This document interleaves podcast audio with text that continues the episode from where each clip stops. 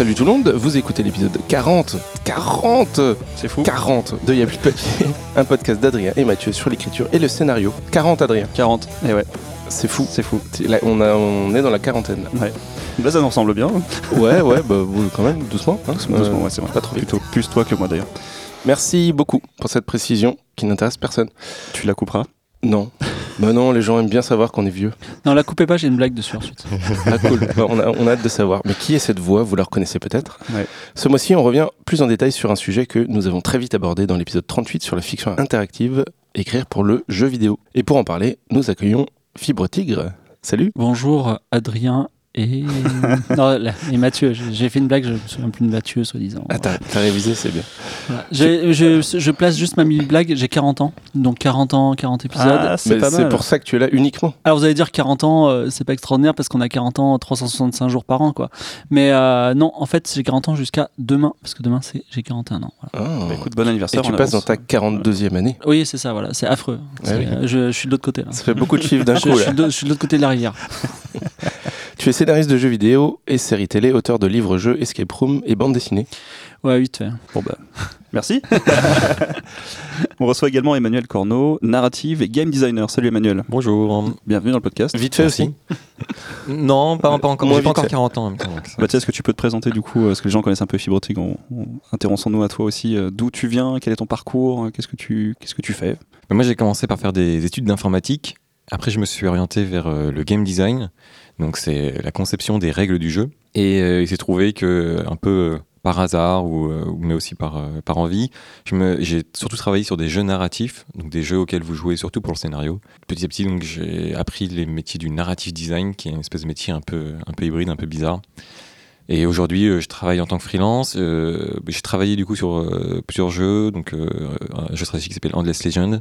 Après, j'ai fait un jeu pendant un petit moment qui s'appelait Event Zero, qui est sorti en 2016. Et, euh, et là, il y a quelques semaines, j'ai sorti un jeu qui s'appelle. euh, Enfin, j'ai- j'étais avec une, une équipe euh, hyper chouette.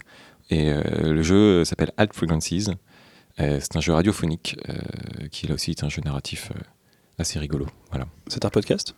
Alors en fait, c'est euh, le, le principe de base, c'est qu'on voulait faire un podcast interactif. Et puis c'est voilà, c'est après le, le projet un petit peu un petit peu dérivé, mais l'idée c'est que vous êtes euh, vous avez une, une application de radio sur votre téléphone, ça se joue sur téléphone. Vous pouvez aussi jouer sur PC, mais je conseille le téléphone pour euh, ce côté-là. Et euh, vous écoutez des, émissions de radio qui ont été enregistrées par des comédiens, etc. Et en fait, vous pouvez à tout moment enregistrer euh, quelqu'un et puis l'envoyer à une autre station de radio pour faire réagir le journaliste qui est en face, la chroniqueuse, etc. Et en fait, de cette façon, vous influencez sur l'histoire. Et donc, toute l'histoire est autour d'une espèce de, référendum qui va être sur l'instauration d'une boucle temporelle dans le pays. Et donc, voilà, il y, a les- il y a les rumeurs, il y a les gens qui veulent pas en entendre parler, il y a les fake news, euh, il y a les, il y a les euh, reportages télé, etc. Donc, il y a un côté un peu politique en même temps, un peu, euh, et en même temps un peu science-fiction. Voilà. Ouais, c'est malin. Chouette. Cool, on, va, on va regarder ça. C'est disponible quelque part? Ah oui, euh, iPhone, Partout. Android, Steam. euh, Super. C'est toi, c'est toi qui as fait la, la trame scénaristique? Non, en fait, j'ai- travaillé avec plusieurs scénaristes. Euh, bah, il y avait Pierre Jacquemart et, Mm. Et Julia. Et je suis vraiment désolé, Julia, je me souviens plus de ton de famille. Donc ça sera Julia pour cet épisode. Désolé Julien. Deux scénaristes qui ont travaillé sur le jeu. Euh, on, on avait un petit peu réfléchi quand même à une idée un peu politique. euh, mais, euh, mais oui, cette idée globalement de, de référendum pour une boucle temporelle, euh, ça a été amené par Pia et ça a été après travaillé. Alors après, en tant que du coup narrative designer, je travaille étroitement avec les scénaristes. On brainstorm ensemble, etc. Mais le- le- vraiment la, la maternité du scénario, c'est Julia et Pia. Très bien. Fibre, En quelques qui mots. es-tu, qui es-tu? D'où viens-tu? Vraiment, je suis la personne qui a rien à dire là aujourd'hui. non, si je suis euh, tout comme euh, Manuel. hein, euh, je l'appelle Manu, euh, je l'appelle Yaka, donc je, je sais pas trop comment l'appeler, mais je suis euh, donc euh, narrative designer et un petit peu game designer. Voilà. De toute façon, dans le jeu vidéo, on en parlera, mais il n'y a pas trop de normes. On est un peu tout, on est un peu euh, saltimbanque. Et euh, là, donc, comme, euh, le dernier, il n'y a plus de papier, euh, ben, j'avais sorti Sigma Theory, ben, il n'y a pas de nouveauté. J'ai toujours Sigma Theory qui est sorti. Donc, il est sorti en early access et on, est en train de, sortir du contenu complémentaire, notamment sous forme de scénario. Voilà, c'est un jeu d'espionnage euh, qui se passe dans un futur proche et donc on sort des scénarios dédiés par pays. Donc par exemple, on a fait un scénario pour les États-Unis, un scénario pour la France, un scénario pour la Russie. Ce qui est intéressant, c'est que quand vous faites un scénario pour la Russie, il y a un feeling russe, voilà, qui est que voilà, qui, qui est pas de- quand tu fais un scénario pour les Américains où il faut sauver le président, voilà. Sauver le président russe, c'est pas un enjeu des films russes, voilà. Donc C'est quoi un feeling russe? Ben, c'est euh, ben, déjà euh, les Russes sont nationalistes, donc euh, on, met en, on met en avant un certain personnage politique des années 2000-2010.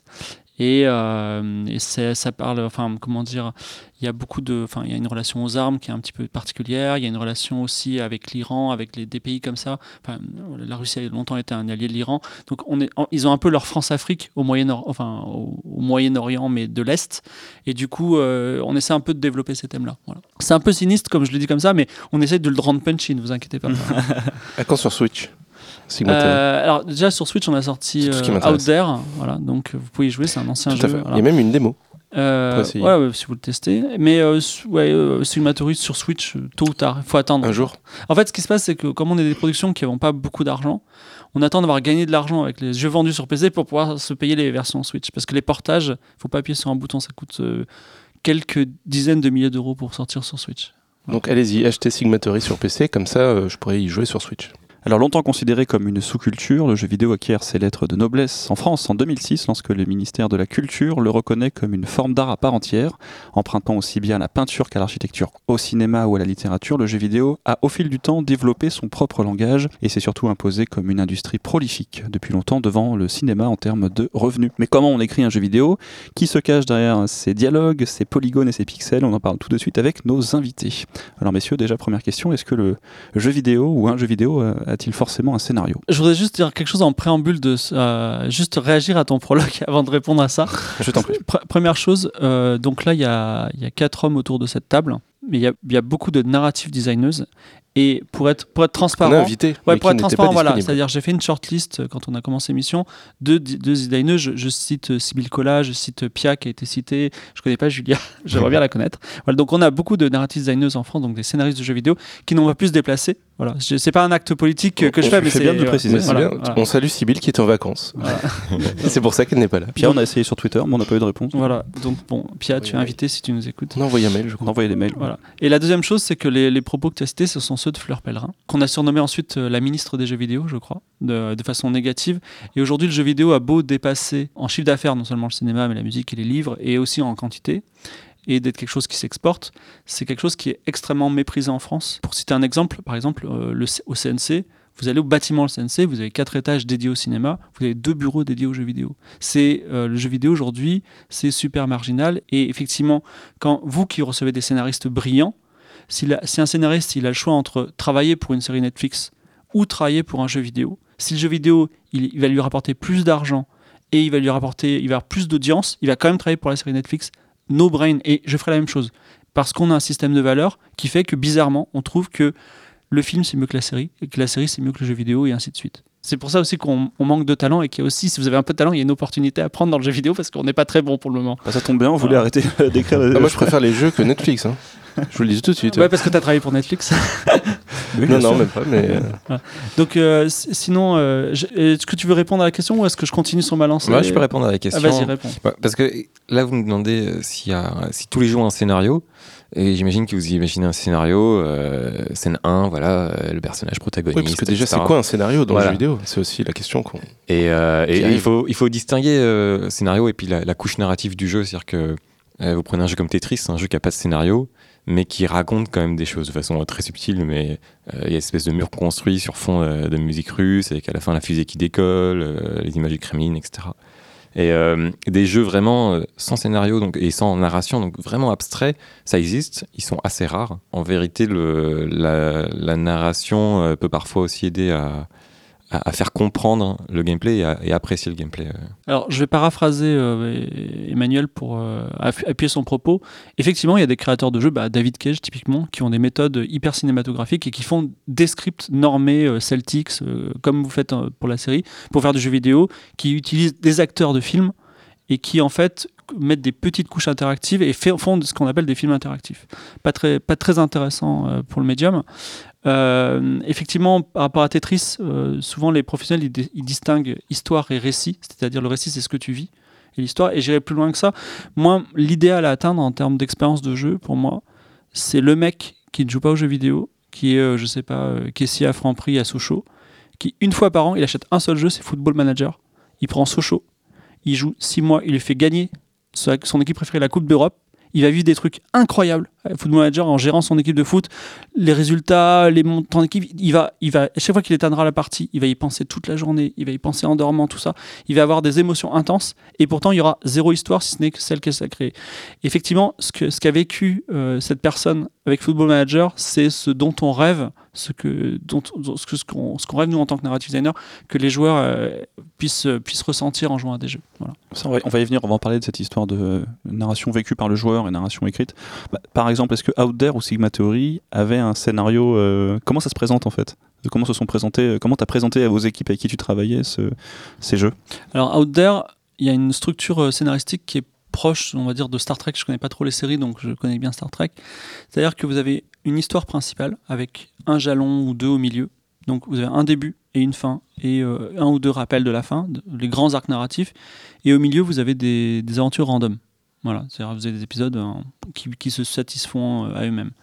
Et euh, cette structure-là, elle nous, enfin, on pourrait dire, ce qui est cool dans Star Trek ou dans X-Files, c'est que j'allume, je regarde un épisode au hasard et en fait, je retrouve mes codes et j'ai pas besoin d'avoir eu celui d'avant et celui d'après.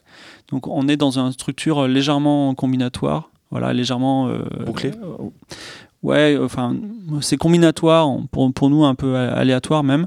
Ce qui fait que on a une, on a une, on a, il y a deux vertus, c'est que euh, déjà le texte c'est pas très cher à produire. Du coup, on crée beaucoup de production value pour peu d'argent. C'est-à-dire que, en fait, on va, s'il y avait une boîte out there, on dirait ah 400 aventures pour 1 euro, tu vois. Et donc du coup, la personne se dit waouh, c'est cool. Effectivement, c'est des aventures textuelles, donc c'est facile à produire. Et la deuxième chose, c'est que euh, ça reste quand même une histoire avec un début, une fin. Il y a des gens qui peuvent dire j'ai terminé out there. Voilà. Donc euh, voilà, ça c'est une structure. Euh, Theory, c'est un petit peu plus complexe. Voilà, c'est un peu plus, euh, ça se rapproche plus dans l'esprit des Sims. C'est-à-dire Sims, vous avez ce qui, est pour moi le futur du jeu. Sims, c'est la, la, version littérale de la maison de poupée. C'est-à-dire vous avez une maison de poupée et des personnages et vous allez les faire vivre des choses ou pas. Et demain, en fait, ma vision, en tout cas, du jeu narratif, c'est que tout est amené à devenir une maison de poupée. C'est-à-dire que on vous dit, euh, euh, ben, les Battle Royale, par exemple, ben, voilà, vous êtes, vous êtes 100, vous êtes dans une forêt, vous êtes tous une calache, faites ce que vous voulez. Ça se trouve, on pourrait imaginer une partie Battle Royale où les gens se parlent et ne, ne se combattent pas. Voilà. Mais ils décident de se battre. C'est comme ça. Alors, tu n'as pas vraiment répondu à ma question mmh. sur la, la, la, forme précise. Comment ça se présentait ton. Tu avais un document C'était euh, au final? Sans animosité, bah, bien sûr. Non, non, non. non, non mais là, je, quand je présente un. Répondez à cette question, Fibrotique. non. alors, déjà, il n'y a pas de normalisation dans notre secteur, surtout que Emmanuel et moi, on est indé. C'est-à-dire que nous, je pourrais présenter ça sur un, un timbre-poste ou sur une app de restaurant. Euh, voilà. Donc il n'y a pas de normalisation. Donc effectivement, en général, je présente un scénario d'une page et demie, qui est l'histoire globale. Voilà. Et puis après, euh, voilà, c'est tout. Alors moi j'ai entendu parler de, de game design document, ouais. document, document, je sais pas comment ça se dit. C'était ça ou pas du tout? Alors déjà sur le game design, je, je, je monopolise la parole, je suis désolé. Non, mais on, mais va, sur, on va, la retrouver, ouais, t'inquiète pas. Sur le game design document, il y a une chose importante, c'est que sachez que depuis aujourd'hui, voilà, Scoop, euh, le CNC finance les game design documents. C'est-à-dire que vous avez dit, tiens, j'ai envie de faire un jeu sur la médecine, je voudrais faire un game design document, c'est-à-dire un, un document Word qui va décrire le jeu en entier de 60 pages, donnez-moi 10 000 euros. C'est une lettre de 5 000 à 10 000 euros. Et donc là, le sensei il donne ça pour après que vous puissiez faire un jeu. Voilà. Donc ça, c'est, ça, c'est bien. Et donc le Game Design Doc, alors je, je, je sais pas quelle que, forme. Qu'est-ce que c'est, euh, avant, avant, je les faisais sous Word, sur Google Drive, donc euh, avec introduction. Euh, Out There est un jeu qui se passe dans l'espace, blablabla. écran, voilà les différents écrans du jeu.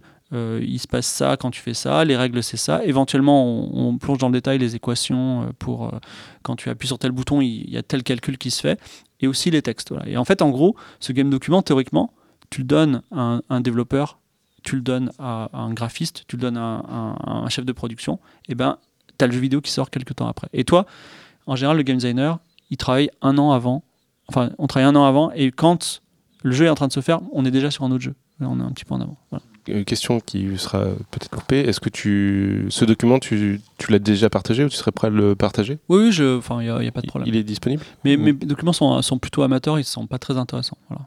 Et à, à, noter que hum, plus la, plus la production devient grosse, plus on a besoin de clarté à tous les étages. Et du coup, là, j'ai, je suis sur une production un petit peu plus grosse et donc je suis passé au PowerPoint.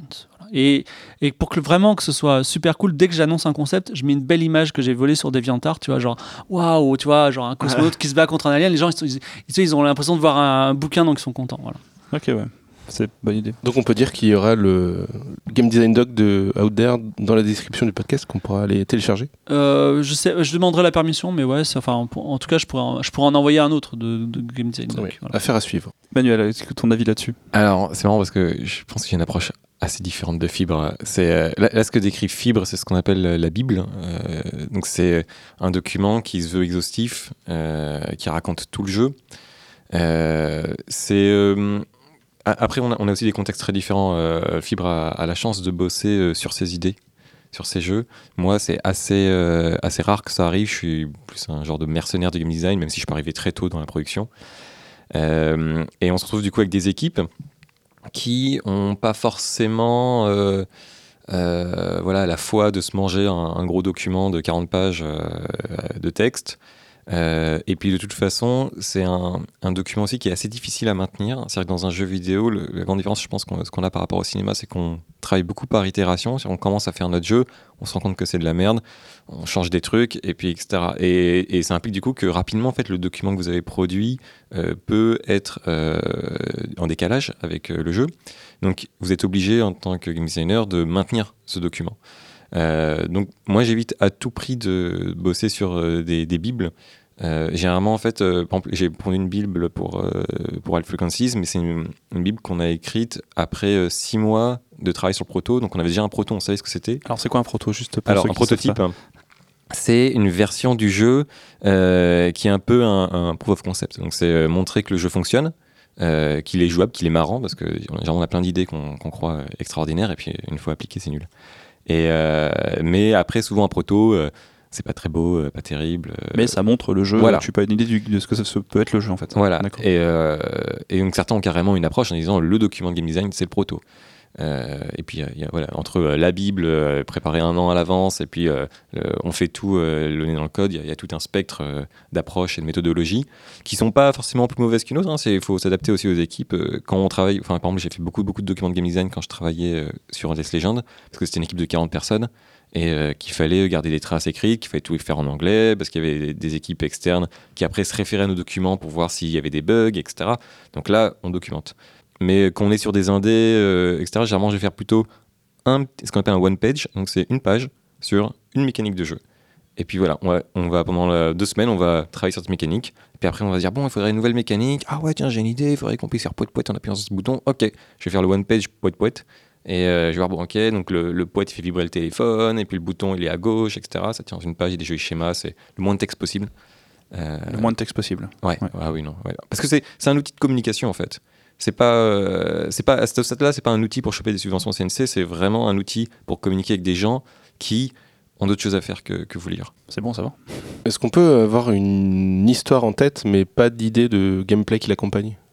Qu'on... Ouais, C'est euh, c'est pas du tout l'approche que j'ai, mais c'est une approche euh, qu'on va appeler euh, top-down, qui est très narrative.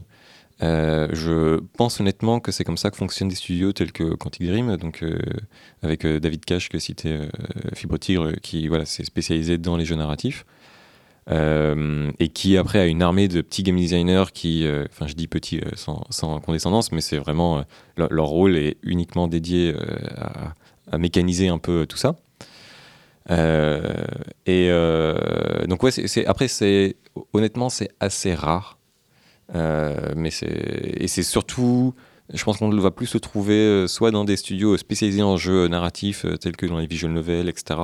Ou peut-être sur des très grosses productions euh, qui ont où il y a un, directeur euh, scénaristique entre guillemets, puis un, game director qui va plus être euh, gameplay. Je dirais que euh, c'est une mauvaise approche de dire euh, tiens, j'ai une histoire et on a qu'à en faire un jeu vidéo. Alors c'est vrai qu'il y a des histoires, elles, se, elles vont bien en roman, elles vont bien en BD, elles vont bien en film. Ah, ce film, il aurait été encore mieux si c'était été une série, tu vois. Il y a cet, état d'esprit-là. Mais si on veut faire un, jeu vidéo vraiment très bon, ce qui est classe, c'est d'avoir une histoire qui est euh, mise en valeur par le gameplay et le, un gameplay qui est mis en valeur par l'histoire. Je vais juste vous euh, donner un exemple. Je considère pas que ce soit le top du top, mais en fait, en tout cas, donc, euh, c'est- un exemple qui illustre bien. J'ai fait un jeu vidéo qui s'appelait, enfin, s'appelle Antioch, qui va sortir euh, imminemment depuis deux ans, qui, euh, dans lequel on est, c'est un jeu à deux. Donc on, on joue tous les deux en même temps. Il y en a un qui joue un vieux flic et l'autre qui joue un jeune flic. Et je vois qu'il y en a un qui prend une décision, l'autre il prend une décision. Viens, on va au resto. Euh, moi, je préfère un japonais. Moi, je préfère un kebab. Moi, je préfère un japonais. Vous pouvez parler des heures comme ça. Voilà. et, en fait, pour nous, ça. et en fait, C'est notre vie, ça. voilà, voilà, bah, en fait, on a implémenté 14 restos. Donc, c'est pour vous dire euh, que la- Il y a du choix. voilà, vraiment, ça, en fait, c'est un, un polar, mais c'est plus un polar entre deux personnes. Parce qu'il y a le flunch. Non, il y a, enfin, bref, ça se passe dans les années 80. Et euh, quand j'ai conçu l'histoire, justement, j'ai fait une ville qui est coupée en deux, avec un quartier riche, un quartier qui était dévasté. Une histoire qui coupée aussi en deux dans la narration, c'est-à-dire qu'il y avait il y a un flashback dans laquelle il y en a un des deux joueurs qui joue le père de l'autre, donc il devient la vieille personne, tu vois. Et il y a aussi la ville et la province, et donc tout était basé sur une sorte de dualité qui rappelait qu'on est à deux, et voilà, ça peut sembler lourdingue, mais en tout cas, il y a cette idée de le, voilà, on présente un jeu qui a une sorte de thématique globale. Et quand on fait ça, et je pense qu'il y a des, exemples beaucoup, beaucoup plus pertinents à donner, euh, quand on fait ce type de, jeu, c'est tout à fait intéressant. Euh, Céleste, je sais pas si tu y as joué. Bon, c'est pas, pas mon délire, c'est un hardcore, c'est un platformer. Donc, comme un Super Mario, on, on bondit sur des choses. Il y a des mécaniques qui sont illustrées par des euh, problèmes, euh, on va dire, euh, comment dire, émotionnels internes. C'est-à-dire que par exemple, il y a la mécanique du double saut. On peut sauter une fois et une deuxième fois. Elle est, elle est, elle est induite par le fait de je suis en train de redescendre, donc émotionnellement, je, tombe dans la dépression, mais je trouve la force en moi et j'arrive à sauter à nouveau. Donc c'est le propos du jeu d'une certaine façon, voilà, où je combats mon démon intérieur. Et bah, ça, peut être, ça peut sembler con, mais en fait, il y a beaucoup de gens qui se sont retrouvés là-dedans qui ont dit bah, c'est classe, c'est juste classe. Et donc effectivement, c'est pas juste ah, j'arrive, j'ai une histoire avec des robots, bah, on a qu'à en faire un film interactif. Ouais, ok, mais c'est euh, encore une histoire Ce interactive. que quoi. tu soulignes, Fibre, c'est que là, le, le gameplay, donc c'est-à-dire les ensembles des mécaniques qui font le jeu, Oui. sont aussi justifiés d'une manière narrative.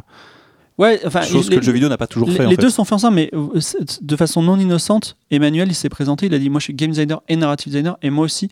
Et en fait, c'est deux choses qui sont super liées, ne serait-ce que parce que demain, il faut faire un jeu sur euh, de l'espionnage comme je l'ai fait. Le narrative designer qui est en nous, il va dire Tiens, il y a quoi dans l'espionnage? Bah, il y a de la cryptographie. Et tout d'un coup, le, le game designer a dit Ah, mais la cryptographie, mais c'est super ludique, il y a des trucs à faire avec. Donc, tout de suite, il y a des choses qui se mettent en place. Alors, est-ce qu'on peut peut-être, avant de poursuivre, bien clarifier le, le rôle du game designer et du narrative designer? Emmanuel, est-ce que tu peux nous en dire un petit peu plus? Ouais, alors le game designer, c'est, euh, on va dire, c'est la, la question simple puisque c'est euh, celui qui fait les mécaniques de jeu. Donc, euh, par exemple, quand vous appuyez sur un bouton, euh, quel bouton faut appuyer pour euh, que Mario il saute? À quelle hauteur Mario il saute? Si vous maintenez sur le bouton, est-ce qu'il saute plus haut? Est-ce qu'il saute plus Alors, saute- moi, là, le, le bouton, c'est plutôt le UX designer. Mais, euh, Ouais, alors après, pour, pour moi, c'est c'est des variantes, on va Ouais, dire. ouais. du- mais oui, bon, euh, il y, a- y en tout cas, mais sur les interfaces, il y a, y toujours un, un C'est-à-dire que le designer imagine les mécaniques du jeu, c'est ça? Absolument. En gros, est-ce que c'est un platformer c'est combien, euh, voilà, Ouais. Si le personnage va sauter, est-ce qu'il va sauter à quel niveau? Est-ce qu'il y a double saut ou pas? C'est ça hein, Exactement. Exactement. Le narrative designer, c'est un peu compliqué parce que c'est un métier qui n'existait pas il y a 10 ans. Les premières offres d'emploi, elles remontent fin des années 2000. Et les euh, descriptions de ce poste sont très différentes suivant les entreprises. C'est-à-dire que moi, j'ai vu des postes dans lesquels on me demandait de savoir parfaitement écrire en anglais. Euh, j'ai vu des postes dans lesquels on me demandait d'avoir une bonne connaissance en game design, euh, mais qu'en fait, j'allais faire surtout de l'intégration, de dialogue dans des cinématiques. La vision que j'en ai, et je le distingue du scénariste. Pour moi, un euh, scénariste de jeu vidéo, c'est une personne qui va euh, écrire le scénario, qui va écrire les dialogues, qui va écrire le, brut du texte. Narrative design, c'est créer des mécaniques de jeu qui vont pouvoir euh, accueillir la narration. Et donc, c'est une, le narrative designer est une personne qui est en dialogue permanent avec le ou la scénariste. Après, en, pratique, dans les petites équipes, très souvent, vous n'avez pas tous ces postes-là, en fait. Donc, il y a un, homme orchestre qui, qui fait tout. Moi, c'est l'approche que, que j'ai, en tout cas, dans mon métier. Et je préviens les gens parce que je suis souvent contacté pour écrire des scénarios. Euh, déjà, c'est compliqué parce que toi, tu as énormément de chance, Fibrotique. Tu, euh, tu as le droit d'écrire en français dans tes productions. C'est euh, une je me bats même pour ça. Mais... Ouais, oui, bah, je, je rejoins ton combat. Euh, moi, je leur dis, écoutez, je- vous voulez un scénario, je vais pas pouvoir vous écrire un scénario, un scénario de qualité des lignes de dialogue propres en anglais. J'ai des connaissances en narration, je peux écrire un- un- un- une structure scénaristique. Mais euh, si vous voulez que j'écrive les, dialogues finaux, euh, ce sera mort. En revanche, euh, ce que je vais amener, ça va être tout le regard avec la sensibilité narrative pour éviter, parce que là on parle que de bons exemples dans lesquels Céleste, le double saut, c'est illustré par la dépression du personnage. Mais en vrai, il y a énormément de jeux qui ont ce qu'on appelle une dissonance ludonarrative. qui est un terme qu'on qu'on rabâche un petit peu, mais qui est le cas contraire. C'est-à-dire quand les mécaniques de jeu et la narration se contredisent. Et ça, ça fait un, ça peut être un, un effet un peu, euh, un peu mauvais en fait sur, euh, sur le scénario. Ça peut tuer le travail du, du scénariste. Et donc pour, pour moi, le narrative designer euh, a ce regard-là en fait, cette sensibilité gameplay et narrative. Oui, et euh, pour, aller, pour juste illustrer concrètement, parce que le discours de- d'Emmanuel est complètement euh, enfin vrai, mais pour qu'on puisse comprendre. Aujourd'hui, quand on fait un triple A, donc quand vous avez un, Un, un gros jeu, un triple un A, très gros jeu. gros jeu. dont le budget est en plusieurs centaines de millions de dollars, euh, vous allez avoir euh, un univers de jeu et l'histoire, elle va vous être, donnée de deux façons. Tout d'abord par des scènes cinématiques, donc des, morceaux de séries télé que vous regardez de façon passive, et également par des euh, morceaux de, de texte qui- ou de, ou de textes racontés que vous allez trouver dans l'univers. C'est-à-dire que vous allez trouver un journal intime, vous allez le lire et vous allez le subir. C'est très faible, mais en fait, cette mécanique basique, elle vous donne euh, ce, ce qu'est le travail du narrative, du narrative designer quand il fait rien. Enfin, c'est-à-dire, voilà, quand, quand parce que c'est pas que les, les AAA euh, sont nuls, c'est juste qu'ils veulent pas prendre de risques.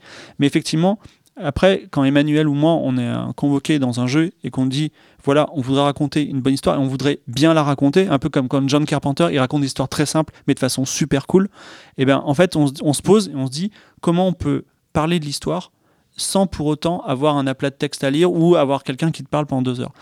Euh, je suis pas ultra fan, mais il y a un jeu qui s'appelle What Remains of Edith Finch, où effectivement il y a plein de choses. Enfin, Est-ce c'est que tu peux un peu expliquer ce qu'est le jeu What euh, Remains of Fibre, Edith Finch, c'est un, jeu dans lequel on, on avance, on découvre une maison qui a un mystère et qui va raconter l'histoire de ta propre famille. Voilà, c'est-à-dire qu'on vit l'aventure, euh, on, on est, dans les yeux du personnage en fait. Voilà, c'est- je, suis pas fan de ce jeu, mais je donne un exemple typique, c'est que on nous dit pas qu'on est enceinte, on est une, fa- on nous dit pas qu'on est une femme enceinte, et en fait, quand on regarde en bas ses pieds, on voit le ventre rond. Bah, c'est con, mais en fait, c'est tellement plus élégant que un jeu, euh, un jeu dans lequel on dit ah euh, Cindy, t'es enceinte, fais gaffe, voilà, tu vois, c'est vraiment, tu sais, les séquences d'ouverture pénible qu'on a dans certaines séries télé. Voilà. Donc, c'est- ce type de- d'élégance que- qu'on aimerait mettre dans la narration. C'est pas toujours possible. Donc ça c'est le rôle du narrative designer, c'est ça si je comprends bien? Donc pour revenir à la question sur le- une histoire sans gameplay, euh, si on est scénariste aujourd'hui et qu'on se dit tiens, le jeu vidéo ça a l'air cool, il vaut mieux savoir ce qu'est un jeu vidéo et comment ça se fabrique c'est la base. pour y aller quoi. Bah, en, en fait, ce qui est marrant, c'est que dans les blockbusters, souvent, c'est euh, euh, bien vu de, de- de- voilà, de, de mandater un scénariste euh, ou une scénariste d'Hollywood avec un nom un peu connu de préférence, euh, euh, disant voilà, ce jeu a été écrit par un tel. Là, justement, il y a, il y a George Martin euh, qui, est- qui va travailler sur un jeu de From So- Software, qui est un studio japonais. Euh, mais euh, je, je pense que ces gens-là peuvent faire un, un très bon premier travail, mais je les plains, ces gens-là, parce que être scénariste dans une boîte de jeux vidéo, c'est se prendre un coup à son ego, mais dimensionnel. Tout le temps, on se fait euh, euh, virer les idées, ou alors on s'est fait accepter, et puis euh, trois mois plus tard, on dit bon bah, il n'y a pas l'argent finalement pour ta cinématique, il n'y a pas l'argent pour ça, ou alors euh, cette feature gameplay, elle est super rigolote, regarde, euh, le mec il peut tenir une Kalachnikov et tirer sur tout le monde, et toi en tant que scénariste, tu dis mais attends, on avait dit que le mec était pacifique. ouais, mais c'est super marrant la Kalachnikov quand même. Donc c'est c'est un peu euh, c'est un peu compliqué. Et en fait euh, rapidement euh, le scénariste devient une espèce de pompier euh, à écrire des dialogues en urgence euh, une, une journée avant le doublage parce qu'on se rend compte que merde on n'a pas prévu ce truc là moi c'est enfin je les trouve courageux en fait de, de se jeter dans le jeu vidéo Tu racontes les choses parfaitement. Voilà. C'est- une douleur terrible. Et ce qu'on ce qu'on souligne pas assez, parce que un jour je suis rentré dans le monde de la série télé, et encore, c'était chez des amateurs. Il y a cette espèce de. Dans l'audiovisuel, l'audiovisuel a ses défauts, mais alors il y a un truc, Emmanuel, que c'est un, un orchestre où tout est minuté. C'est-à-dire que déjà, tu vas pas écrire si t'es pas sûr d'être payé. Ce qui est extraordinaire. Et en plus, euh, et euh, chaque mot compte, tu vois. Chaque mot, on te demande. Et dans le jeu vidéo, c'est la foire d'empoigne tout le temps. C'est-à-dire que vous pouvez. Enfin, si demain, un développeur, donc un codeur du jeu, lit le scénario d'Emmanuel et dit Ce serait bien, tu sais, ta meuf, tu l'appelles Émilie, ce serait bien de l'appeler Sophie parce que ma nièce, elle s'appelle Sophie, bah ça, ça se trouve, ça va être ça. Enfin, c'est vraiment. Enfin, c'est vraiment le, le- le chaos total. Il n'y a aucune normalisation du métier. Ce que tu dis en caricature un petit peu, c'est que des décisions peuvent être prises au sein de l'équipe et sur les différents métiers, c'est-à-dire le Ah non, mais je caricature pas du tout, hein. euh, euh, enfin, tout le monde peut participer tout le au monde, jeu en fait, c'est ça que tu alors, veux dire. Et à la fois, toi, effectivement, tu arrives, tu es narrative designer et tu vas influer sur le game design. Donc, il y a un game designer qui va un peu faire la gueule derrière. Et quand tu influes sur le game design, bah, tu influes aussi sur le travail du codeur. Donc, il y a aussi le codeur qui fait la gueule derrière. Mais à la fois, bah, ces gens-là, ils reviennent et ils, ils- ils modifient aussi des choses. Voilà. Donc, mais il y a aussi cet enthousiasme un peu enfant, enfantin, de dire je travaille dans le jeu vidéo, on va faire un jeu vidéo, on va bien s'amuser. C'est aussi un argument pour baisser les salaires souvent. Et, effectivement, il y, a un système de, cha- de chaos qui est, impossible. Et le seul moyen de contrôle qu'ont d'ailleurs les grosses boîtes, je pense, sur ce système de chaos, c'est de ne pas communiquer. C'est-à-dire que souvent, vous allez avoir d'énormes groupes qui vont dévoiler un jeu sur lequel ils travaillent depuis 6 ans à la dernière minute ou qui ne le dévoileront jamais. Il y a des jeux, des jeux qui sont travaillés pendant plusieurs années parce que effectivement, bah, aujourd'hui c'est chaotique. Je ne sais pas si un jour ça va se normaliser. Voilà. Mhm. C'est peut-être le principe même de- du jeu vidéo d'être comme ça. C'est tellement transversal, il y a tellement de métiers, tellement de compétences, de talents à gérer. Bah, c'est c'est un, un challenge. Après, euh, il y, a il y a un métier qui est le métier de producteur, qui est un métier qui est mal connu. Mais euh, c'est un peu le. C'est entre manager et euh, chef de projet, etc. Normalement, euh, si vous avez des producteurs qui font bien leur travail, ça diminue considérablement euh, le chaos. Beaucoup de gens pensent, dans les équipes indé, euh, beaucoup de personnes pensent qu'elles peuvent se passer d'un producteur, parfois à raison, parfois à tort. Et euh, ne pas en avoir, ça implique une certaine rigueur, euh, tout le monde qui respecte les règles spontanément, Oui. etc. Il y a aussi les, les project cutters. C'est des gens qui arrivent et ils disent Je m'en bats les couilles, dans trois mois, je sors. Euh, vous êtes à 30% du jeu, bah, il y aura, aura qu'un tiers du jeu. Je m'en, fous. Voilà. Et ça, c'est, bah, nécessaire parce que, effectivement, parfois, il y a des gens, tant qu'ils ont de l'argent, ils, ils, travaillent dans le jeu. Et euh, un jeu, il, est pensé pour une période. C'est-à-dire qu'il y a des jeux. bah, Je prends les GTA, par exemple. Moi, je trouve que les GTA, c'est un peu comme, euh, comme le vin, si tu veux. Il faut les jouer quand ils sortent. Sinon, euh, comme le Beaujolais nouveau, on va dire, il faut le jouer quand il sort. Si tu le joues trois ans après, tu comprends pas. Il y a des blagues contextuelles par rapport à l'actualité politique que tu peux pas comprendre ou que tu peux pas vivre avec euh, toute la saveur. Tu le disais la dernière fois, euh, les concepts de jeu sont pas protégés par le copyright. Euh, N'importe qui peut faire un clone de Mario. Est-ce que les histoires de jeux sont protégées ou protégeables À la différence du gameplay? Bah, techniquement, oui, mais pff, déjà, elles sont tellement faibles que je vois pas pourquoi on se ferait chier à copier un Assassin's Creed, par exemple. Voilà, vraiment, euh, aucun intérêt. Et après, si quelqu'un va vous copier, c'est des Chinois. Alors, allez leur faire un procès, d'autant plus c'est le premier marché. Donc, euh, enfin, je veux dire, aujourd'hui, je, je pense que la question se pose pas pour ces questions-là. Pour que les gens comprennent bien, est-ce que vous pouvez nous dire un petit peu comment euh, sont répartis les rôles euh, en termes d'écriture et dans les strates pour qu'on voit le fonctionnement euh, d'un studio indé du coup Studio indé, souvent tous les rôles justement sont condensés dans une personne. Donc là, moi, Accidental Queens, j'étais game designer. Euh, donc c'est le celui avec lequel j'ai fait High Frequencies, le jeu de podcast, euh, radio podcast. Et, euh, et donc on avait Julia à la fin qui était qui a été scénariste sur le jeu. Toute l'interactivité, grosso modo, c'était sous ma responsabilité, mais ça fait qu'on a travaillé étroitement l'un avec l'autre pour pour quand même avoir un, scénario qui tient la route et des puzzles qui sont intrinsèquement logiques dans, dans l'histoire du jeu. Sur des, sur des plus gros euh, studios, vous avez des, des gens dont la responsabilité euh, est la, la vision scénaristique, euh, qui vont avoir du coup des scénaristes qui vont écrire pour eux beaucoup beaucoup de dialogues ou beaucoup beaucoup de choses. Comme par exemple dans un, un jeu de rôle, souvent vous trouvez des livres. Il y a des gens qui s'amusent à lire ces livres, mais du coup il y a des gens qui, qui doivent les écrire. Skyrim. Euh, voilà, donc dans Skyrim typiquement. J'en ai lu quelques-uns. voilà. bah, ça, typiquement, c'est un, travail assez long, en fait. Euh, et euh, des gens qui vont devoir écrire euh, le lore du jeu. Donc, euh, Alors qu'est-ce tout- que le lore euh, Je suis, c'est la- je suis en un peu- français, je suis oui, la caution France de ce podcast. Donc, en français, la diégèse. C'est diégèse. euh, tout- toute Ah, je, pense qu'on peut dire le folklore, tout simplement. Oui, ou le folklore, ouais.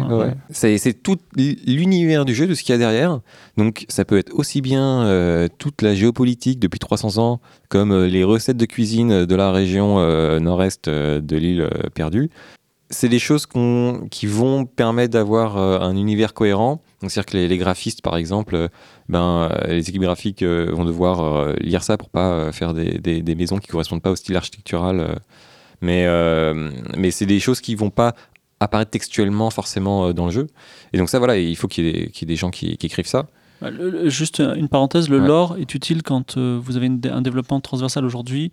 euh, quand vous faites une, faites une production même moyenne, vous allez, vous allez avoir euh, des cosplays, vous allez avoir euh, des BD, vous allez avoir euh, des produits dérivés. Et effectivement, à ce moment-là, le lore, on peut le recycler là-dedans. Vas-y, excuse-moi, je suis désolé. Mais tous, les jeux, tous les jeux ne se prêtent pas au lore. Euh, Non. Out, Out There, par exemple. Il y a un lore évidemment induit par l'univers. En fait, aujourd'hui, si vous faites sérieusement votre travail, si c'est pas votre premier jeu, c'est absurde de pas raisonner en licence. C'est-à-dire que vous dites pas. euh, D'ailleurs, en fait, aujourd'hui, le, le fonds CNC euh, de, qui va vous donner l'argent pour créer du jeu vidéo, en fait, son vrai fond, c'est la création d'IP. C'est-à-dire que vous allez créer une propriété intellectuelle que vous allez développer le long de plusieurs jeux en licence.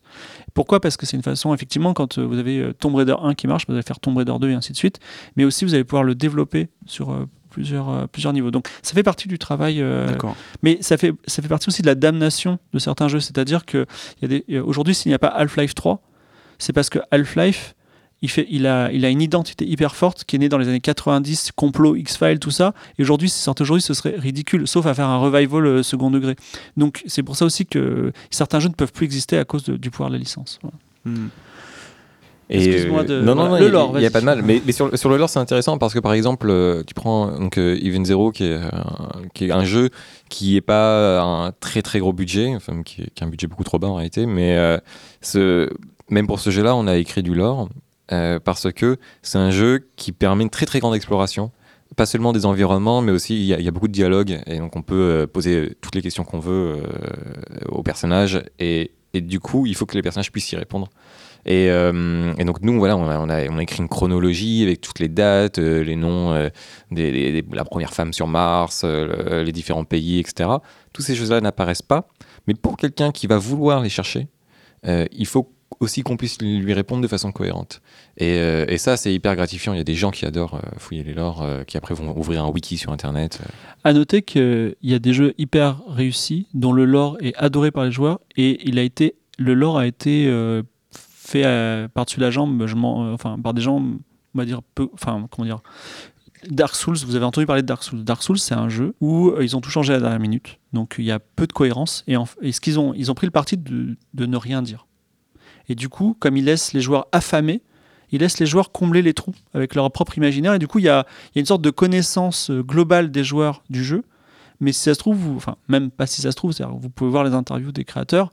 Ok, ils, disent, ils répondent à certaines choses, mais en fait, ils en savent pas plus que nous. Donc, euh, euh, d'ailleurs, dans Dark Souls 2, ils ont, ils, sont, ils ont poussé le vice encore plus loin. Quand ils ont créé des monstres, au lieu de leur donner des noms, les, même les modèles de monstres en 3D, ils ont appelé ça euh, monstre sans nom 1, monstre sans nom 2, exprès pour ne donner aucun indice de l'or. Donc l'absence de l'or est aussi une stratégie.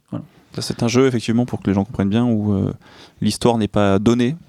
Euh, voilà. le- le- on se retrouve un peu dans un univers qu'on comprend pas, qu'on ne connaît pas, on n'a pas trop d'indications pour où, où aller, quoi faire, donc c'est pour ça que c'est assez complexe. Et la narration est racontée par les objets. On trouve un objet, on peut lire une description et c'est très obscur, on sait pas trop d'où ça sort, juste pour que les gens comprennent bien. Ouais, mais euh, enfin, il faut voir aussi que nous, on a une conception un petit peu occidentale de l'histoire, euh, avec de tout temps les hommes, virgule en intro, et puis voilà, cliffhanger, etc. Les Japonais, ils ont une, une conception très très différente. Je, je pense que pour eux, l'histoire, ils s'en foutent. Par contre, la sincérité du récit est hyper importante. C'est pour ça que Final Fantasy, si on se met autour d'une table entre adultes de 40-50 ans, on regarde une histoire de Final Fantasy, on se prend la tête, on dit mais c'est de la merde, c'est pas possible. Mais en fait, t'as des gens qui vont t'expliquer, moi Final Fantasy 7 ça m'a fait pleurer, etc. Ou Final Fantasy 10, pourquoi? Alors que c'est objectivement ridicule, parce que c'est raconté avec une sincérité fantastique, et il y a un- un- une attention des- des créateurs pour leurs personnages qui fait que le récit a une valeur et elle nous touche humainement. Donc c'est, enfin, il faut pas avoir, un- un- on va dire, un- une vision occidentale du, du récit. Euh, Le jeu vidéo, en tout cas, permet cette, cette- Cette ouverture, ouais. voilà, cette ouverture. bien sûr. Les Japonais aiment beaucoup les personnages euh, adolescents orphelins qui sauvent le monde, en plus. Et euh, parfois euh, amnésiques. Amnésique Et qui savent bizarrement piloter des robots géants, on ne sait pas pourquoi. Pour revenir sur le lore, est-ce que la présence de codex dans les jeux, c'est un peu le se dire ah on a écrit tellement de choses, il faudrait les mettre quelque part, ce serait dommage de pas les, les publier? Non, mais le codex, le- notamment dans, dans Skyrim, Oblivion, tout ça, Ou Assassin's Creed par exemple, où il y a beaucoup d'infos qui sont données sur le contexte historique, etc. Assassin's Creed, c'est une licence qui a. Enfin, c'est- tous les cas sont particuliers. C'est une licence qui se cache pas de vouloir avoir. Alors, c'est discutable, je dis pas que c'est le cas, une, une volonté didactique. C'est waouh, vous avez Notre-Dame de Paris, tu vois. Mais sinon, euh, dans le jeu vidéo, comme tout coûte cher, on est dans, beaucoup dans la réutilisation d'assets. C'est-à-dire que, toujours pour prendre Assassin's Creed, Ubisoft modélise des éléphants dans Far Cry 4. Hop, on a des mammouths dans le spin-off de Far Cry 4. Et comme par hasard, il y a des éléphants qui apparaissent dans le prochain Assassin's Creed. Voilà. Donc, tu vois, et effectivement, quand euh, Morrowind, il y a plein de livres qui sont créés, bon, on n'a qu'à faire un copier-coller. Hop, on a déjà 50 livres pour Oblivion, qui est la suite. On rajoute 50 livres et hop, on a déjà une base de 100 livres pour, le, pour Skyrim, qui est la suite, et ainsi de suite. Et ça crée des, ça crée des, des univers touffus et aussi qui ont une cohérence interne. Voilà. Les nuages et les buissons dans Mario sont, sont la même chose mais d'une couleur différente. Voilà, j'aime bien. Euh, Emmanuel, quel est le, selon toi le pouvoir de décision du scénariste dans, dans un jeu? Existe-t-il? Oui, visiblement à t'entendre pas vraiment, mais euh, je pense qu'il y a Ça- quand en même fait, un rôle à jouer. Ça, ça dépend vraiment euh, de, de- de l'approche du jeu. C'est-à-dire que euh, quand, quand je travaille sur des, des jeux stratégie, là, le, le cœur du jeu, même si c'est des jeux stratégiques qui sont un peu spéciaux, euh, la, la série des Endless, c'est euh, euh, avec justement euh, beaucoup de- d'attention au narratif. Ça reste des jeux qui sont pensés pour les jeux en multijoueur, où on va essayer d'optimiser son économie, ses, combats, ses armées, etc. Et euh, moi, je m'en étais rendu compte. Euh, donc, euh, Jeff Spock, qui est le, scénariste de, ces, jeux-là, qui est un mec qui est hyper sympa et hyper ouvert, m'écoutait vachement en tant que game designer.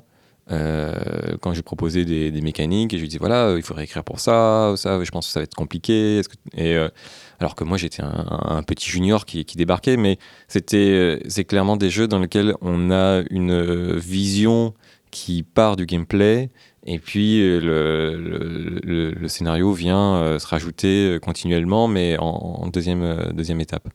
Vous avez au contraire des, jeux qui sont ce que j'appelle les, jeux narratifs pour moi qui se distinguent parce qu'on y joue pour le scénario et là l'approche à avoir c'est de partir du scénario du coup.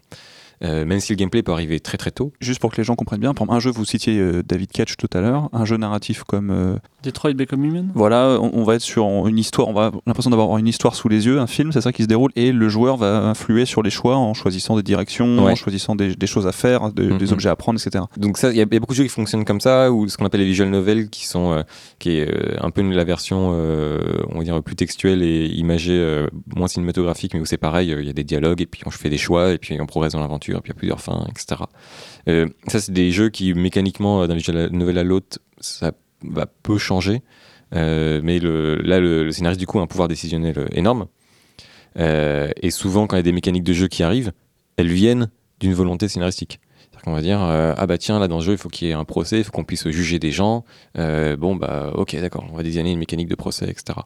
Et moi c'est un peu particulier parce que j'aime beaucoup partir du, gameplay car euh, c'est ma formation, c'est ma façon de fonctionner. Et par exemple sur Alpha Frequencies, euh, on est parti du gameplay pour faire un jeu euh, narratif.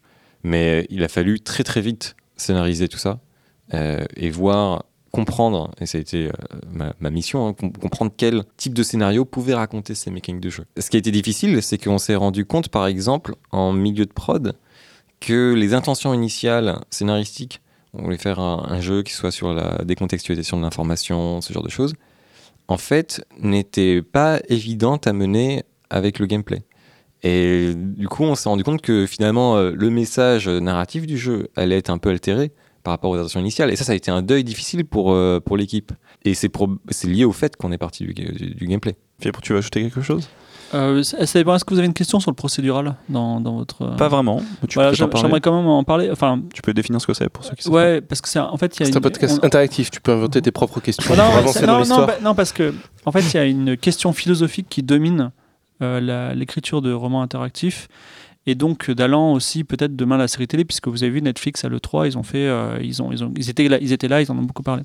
Donc en fait, dans un jeu vidéo, vous pouvez soit euh, embaucher Emmanuel et lui dire d'écrire une histoire qui fait pas plus de 35 000 mots, parce qu'il faut quand même la traduire dans d'autres langues et recouper, ça, on, il faut, en parler aussi, mais bon.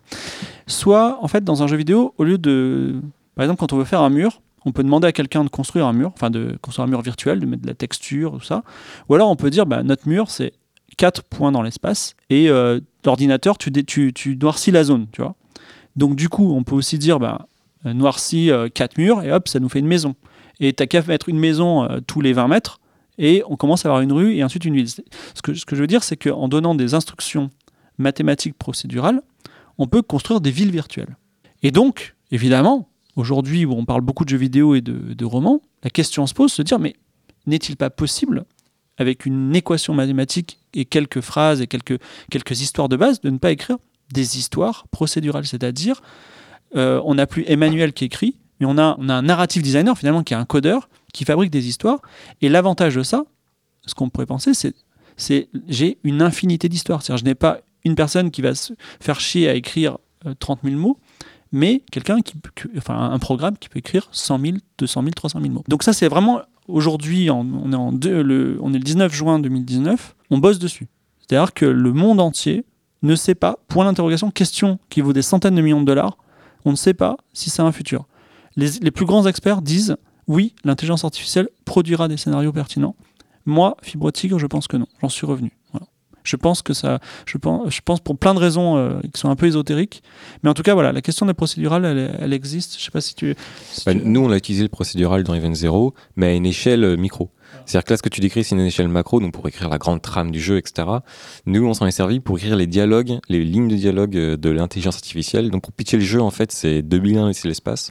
Vous jouez un astronaute, vous vous retrouvez dans un vaisseau spatial, et vous devez convaincre l'ordinateur de bord de vous ramener sur Terre. Et euh, en fait, la particularité de ce jeu, c'est que vous pouvez taper ce que vous voulez au clavier, et l'ordinateur de bord vous répond, car c'est une vraie intelligence artificielle qu'on a codée. Euh, et on s'est très vite retrouvé un problème, c'est que l'intelligence artificielle, c'est nous qui écrivions ces dialogues. Donc on écrit, euh, par exemple, vous dites bonjour, l'intelligence artificielle vous répond bonjour, comment ça va? Vous redites bonjour, elle vous redit la même chose. Là vous dites ah ouais, elle boucle un peu sur, sur elle-même. C'est pas très intéressant, je me rends compte qu'elle a ses limites, etc. Et ça vous sort du jeu. Et ce qu'on a fait pour compenser ça, c'est qu'on a fait que ces dialogues étaient procéduraux. Donc c'est-à-dire qu'au lieu de dire, au lieu de nous écrire bonjour, comment ça va, on écrit euh, entre hashtag euh, salutations et puis entre hashtag euh, question comment ça va. Et en fait, ce que comprend l'IA, c'est utilise un bonjour ou un de ses nombreux synonymes et puis utilise comment ça va ou un de ses nombreux synonymes, genre S à gaz, etc. Et en fait, de cette façon-là, on arrive à générer, enfin, on a calculé. Au bout de, quand l'ordinateur est arrivé à 10 millions de lignes, il a bugué, il n'arrivait plus à calculer. Euh, on, on génère grosso modo une infinité de lignes. Euh, donc on pourrait dire, bah, ça y est, c'est la solution. On peut, on- sur des microscopiquement, on peut réussir à, à implémenter le procédural. Il y a quand même quelque chose qui se passe, c'est que fondamentalement, votre cerveau, à force d'être Ouais, il comprend les, Euh, les motifs. Exactement. À force d'être, de voir donc ce qu'on appelle les, patterns en game design, ça veut dire euh, la façon dont les choses sont faites, les motifs, les schémas, eh bien, finit par comprendre, ah oui, mais en fait, il me dit d'abord toujours une façon de bonjour, virgule, et puis il me pose une question sur moi. Ah, c'est marrant. Et donc, on va dire, ça, ne fait que retarder l'échéance fatale du moment où vous dites, non, mais sous de notre gueule. Euh, mais c'est pas une solution miracle. Je- alors, on pourra en parler des heures et des heures parce que c'est tout mon travail depuis plusieurs années. Mais, mais par exemple, sur la question, euh, cette question, ce point-là en particulier, j'aimerais juste qu'on le développe parce qu'il est très très intéressant. C'est-à-dire qu'on a le choix entre une machine théorique qui nous dit euh, oui de façon, euh, de façon très différente. Aujourd'hui, les intelligences artificielles par réseau neuronal, par exemple, peuvent, peuvent dire oui ou bonjour de façon différente, sans motif, de façon différente plein de fois. Ou alors, vous avez un personnage qui a, qui a dit la même chose. Vous savez, le fameux vendeur, je sais pas, dans- tu as parlé de Skyrim, le fameux Denethor euh, à Blanche-Rive qui dit Ah, salut aventurier, euh, si je, tout est à vendre, si j'avais une sœur, je vous la vendrais, tu vois. Euh, il dit exactement cette ligne-là, c'est pour ça que je peux vous la. Enfin, je crois que c'est sa mère qui vend, donc c'est pas tout à fait exactement, mais en gros, il dit ça. Et en fait, en vrai, les gens, ce qu'on appelle le méta-jeu, les gens, ils veulent qu'on soit quand même dans un jeu. Ils veulent pas une reproduction de la réalité. Parce que si vous voulez reproduire la réalité, ils préfèrent être dans la réalité. Ils veulent un jeu. Et ils veulent ce qu'on appelle finalement du gimmick. C'est-à-dire, ils veulent que le mec dise plein de fois la même chose. Ça, c'est mieux que dire plein de fois la même. Parce que si la personne, il sait dire oui ou bonjour, euh, bienvenue dans mon magasin de plein de 1 million de façons différentes, finalement, il n'a plus de personnalité. Voilà. Donc, il y a un aspect de caricature. Et d'ailleurs, aujourd'hui, Rockstar, qui a des millions, vous avez vu qu'il ne choisit pas de refaire des portraits comme le fait euh, David Cage, c'est-à-dire il veut, veut, veut pas reproduire parfaitement la réalité, ils veulent juste mettre un petit trait de direction artistique. Et c'est ça aussi qu'on a dans, les, dans la recherche de dialogue procédural ou non.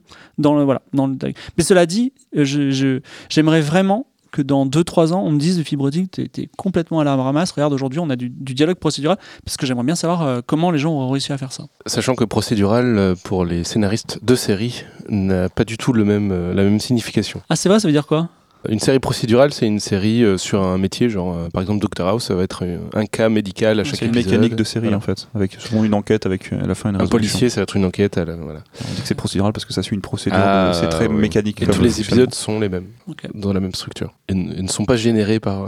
C'est- quelque chose. c'est encore, excusez-moi, on pourra en parler toute la journée, mais dans notre métier, on manque d'un lexique de base normé. C'est-à-dire qu'un mot comme feedback, ça a deux significations complètement différentes chez nous. Faut me rappeler les agences de Ouais. pub, les gars, un petit peu. là. Comment vous êtes euh, rémunéré en tant que scénariste, chers amis? Ou euh, narrative designer Vous êtes employé, salarié Vous avez des droits d'auteur Pas de droits d'auteur? Alors, euh, moi, je suis freelance Euh, C'est un choix personnel C'est un choix personnel, absolument. Euh, et euh, donc, euh, quand je suis scénariste, vraiment scénariste, je me fais rémunérer avec des notes d'auteur, euh, comme, vous, il me semble. Euh, après, la, question du droit d'auteur en jeu vidéo, c'est une question vraiment très sensible. Euh, dans les grosses boîtes, euh, bon courage pour avoir des droits d'auteur. Moi, j'ai eu la chance jusqu'ici d'être sur des gens qui, acceptaient à peu près de, jouer, le jeu. Mais ça- on va dire si j'ai pas vraiment une, mission d'écriture, il y a de fortes chances que je sois plutôt euh, une rémunération auto-entrepreneur, donc à facture, mais euh, sans question de droit d'auteur euh, à la clé. Et pour les droits d'auteur, c'est basé sur euh, le nombre de ventes? Alors euh, oui, il y a. euh, Alors c'est pas, pas exactement le nombre de votes, ventes, c'est souvent le. Par, t'as une part de ce que touche tout à la fin le studio, mais euh, comme dans le, la façon dont les jeux sont produits, euh, très souvent il doit d'abord rembourser euh, à un éditeur euh, une grosse somme. C'est les RNPP. euh, Ouais, voilà. Mais pour un scénariste télé, il y aura une, des droits qui vont être euh, liés à la diffusion à la télévision d'un épisode qu'on écrit. Ouais. Pour le jeu vidéo, il n'y a pas de droits liés à la À l'exploitation. Voilà, à l'exploitation, à la vente. Ou... Bah, ce qui est particulier, c'est que l'exploitation est très rarement gratuite. C'est-à-dire qu'à la, à la télé, euh, ça passe, personne n'a payé. Ouais. Là, euh, quand tu joues un jeu, a priori, tu as payé pour. Mais mais il y a des vraies questions qui se posent, hein, avec le streaming, par exemple, où il y a des milliers de gens qui vont euh, profiter de ton jeu euh, sans le payer, etc. Est-ce qu'il faut qu'on ait euh. Ou les Game Pass, ce genre de choses. Ouais, ouais, typiquement. ouais. Euh, honnêtement, euh, déjà, c'est quelque chose que moi, personnellement, je découvre. Parce que ça fait. On n'a pas du tout de formation là-dessus dans le jeu vidéo. C'est vraiment un, un monde à part. Et ensuite, c'est des questions que veulent pas se poser les gens de l'industrie. Parce que je pense aussi qu'ils ont un petit peu à y perdre. euh, Enfin, en termes d'argent. Il y a quelques, quelques indés français qui, dans les années 90, ont négocié des droits d'auteur. du genre Michel Ancel de Rayman. Ou là, tout récemment, Frédéric Knell a, a réussi à, à avoir justement. à gagner un procès là-dessus. Euh, et ça on va dire les, les Ubisoft et compagnie, on dit plus jamais ça. Toujours, toujours pareil, hein, que ce soit au cinéma, à la télé, dans le jeu vidéo, ces auteurs, ils veulent toujours être payés quand, pour écrire. Ah, c'est terrifiant. C'est euh, c'est fatigant, quoi. Après, il y a un autre cas, le tien, Fibre. Ouais, où moi, je tu suis- es je suis créateur, je- producteur, tu fais un peu tout en fait. Ouais, je suis un peu opposé. Alors, producteur, euh, n'exagérons pas, j'aime pas. Je, suis- je suis très radin, donc je mets. En fait, moi, je- j'adore les petites prods de 10 qui coûtent 10 000 euros et avec lesquelles on gagne 25 000 euros.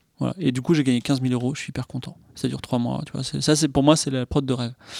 Euh, mais sinon, euh, donc moi, effectivement, euh, je ne travaille pas à un projet si je ne suis pas associé.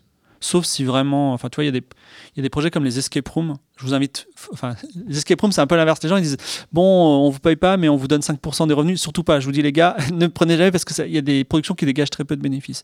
Mais effectivement, le jeu vidéo, quand vous êtes associé au jeu vidéo et que ça commence à gagner de l'argent, là, euh, fortune est faite. C'est-à-dire que euh, je sais que j'ai signé des contrats, on est de l'ordre, on va dire, de 5%, 8%, allez, 10% si la, vie est très belle. hein. Là, je parle de tout ce qui est audiovisuel, littérature. Nous, dans le jeu vidéo, on a un prix, disons 10 euros. On enlève la marge du, du, du, euh, store qui est 30%. Voilà, Steam, ça risque de baisser en plus dans le futur puisqu'il y a beaucoup de concurrence aujourd'hui qui se font. Et après, il reste 60%. Bah, si vous êtes deux, bah, vous avez 30% de marge. Voilà. Si vous êtes un, bah, vous avez 60% de marge.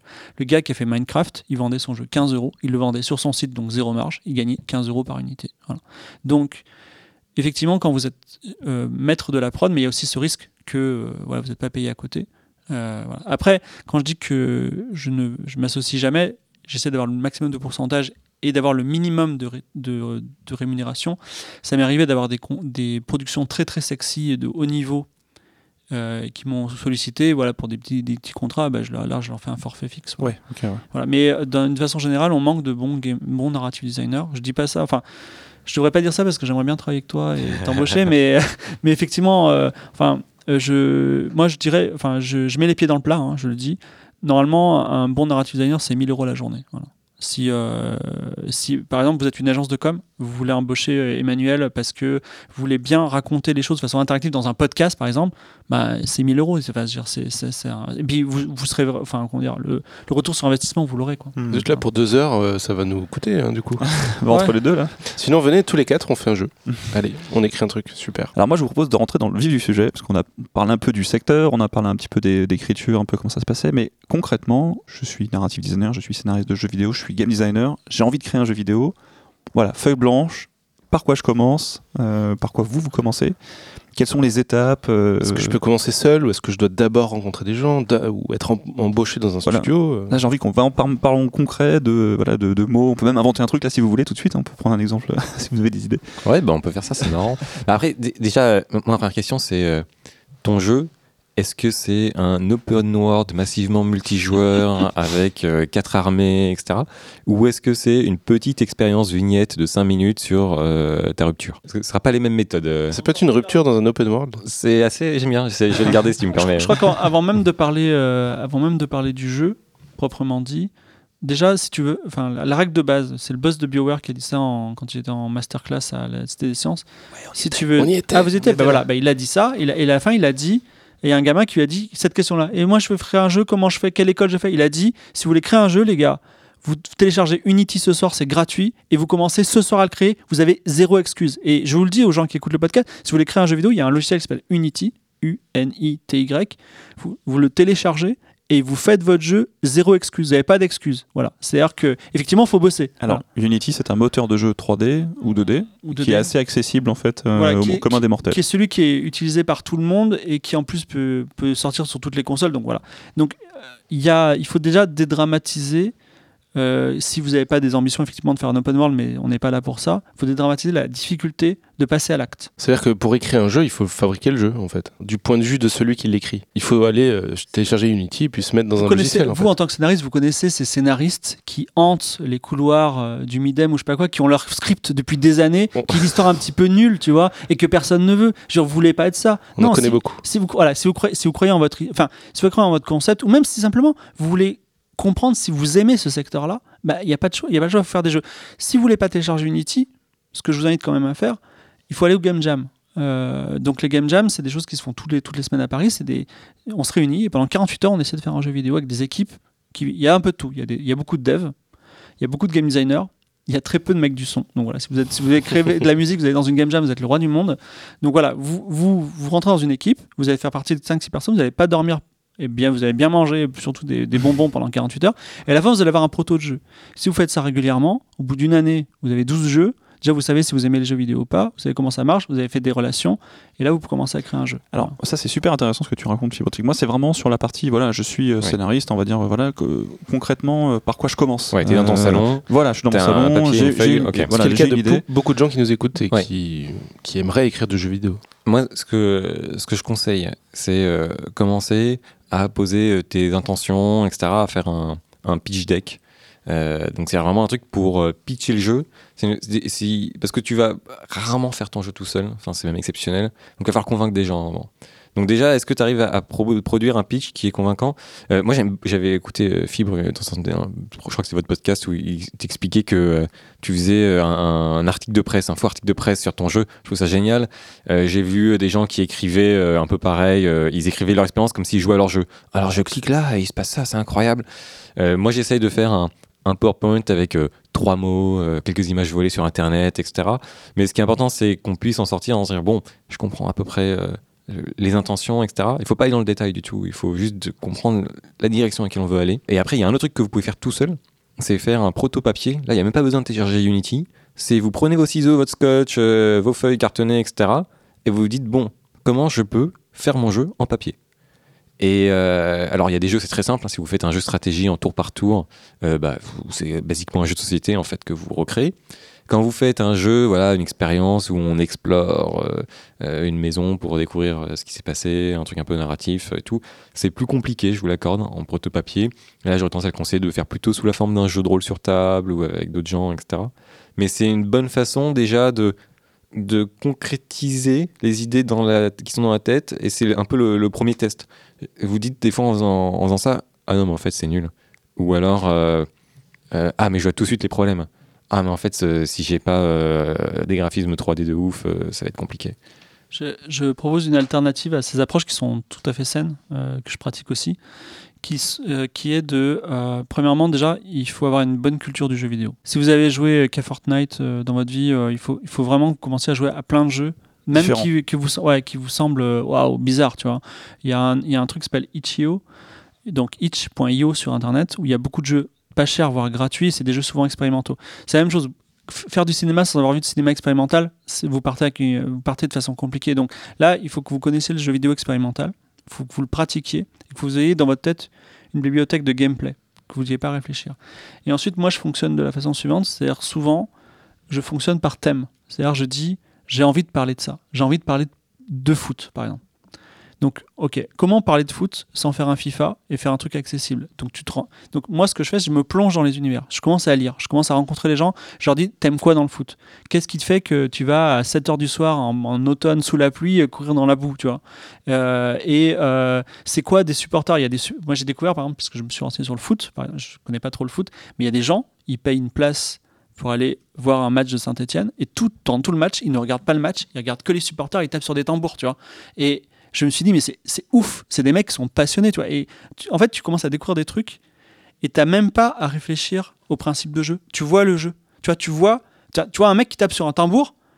Mais en fait, c'est un jeu, tu vois, le jeu est là. Il n'y a, plus qu'à euh, faire un jeu de danse, mais en fait, qui serait dans le monde du foot, tu vois. Et les gens disent, Ouah, en fait, plus tu connais ton univers, plus le, le- le- travail est facile. Tu, tu fais un truc et euh, tu le vends gratuitement, et tu faut, si tu veux que ce soit Saint-Etienne, tu fais payer 10 euros, tu vois.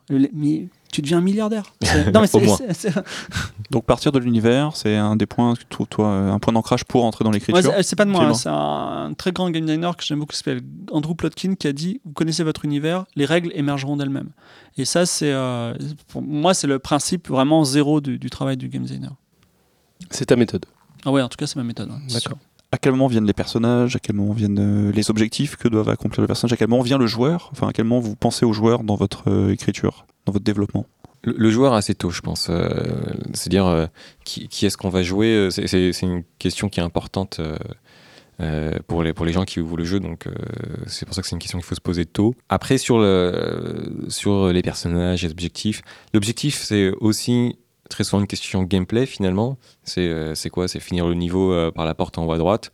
Ok, donc narrativement, comment ça comment ça s'é- s'écrit Euh, mais de toute façon, il y a un moment où, euh, enfin, moi, j'ai- encore une fois, j'ai une approche très mécanique, donc il y, a un- moment où, passer les, les premiers tests de mécanique de jeu, je me dis bon, là, il me faut un scénario, il faut, il faut, il faut que ça arrive suffisamment tôt et pas tout à la fin.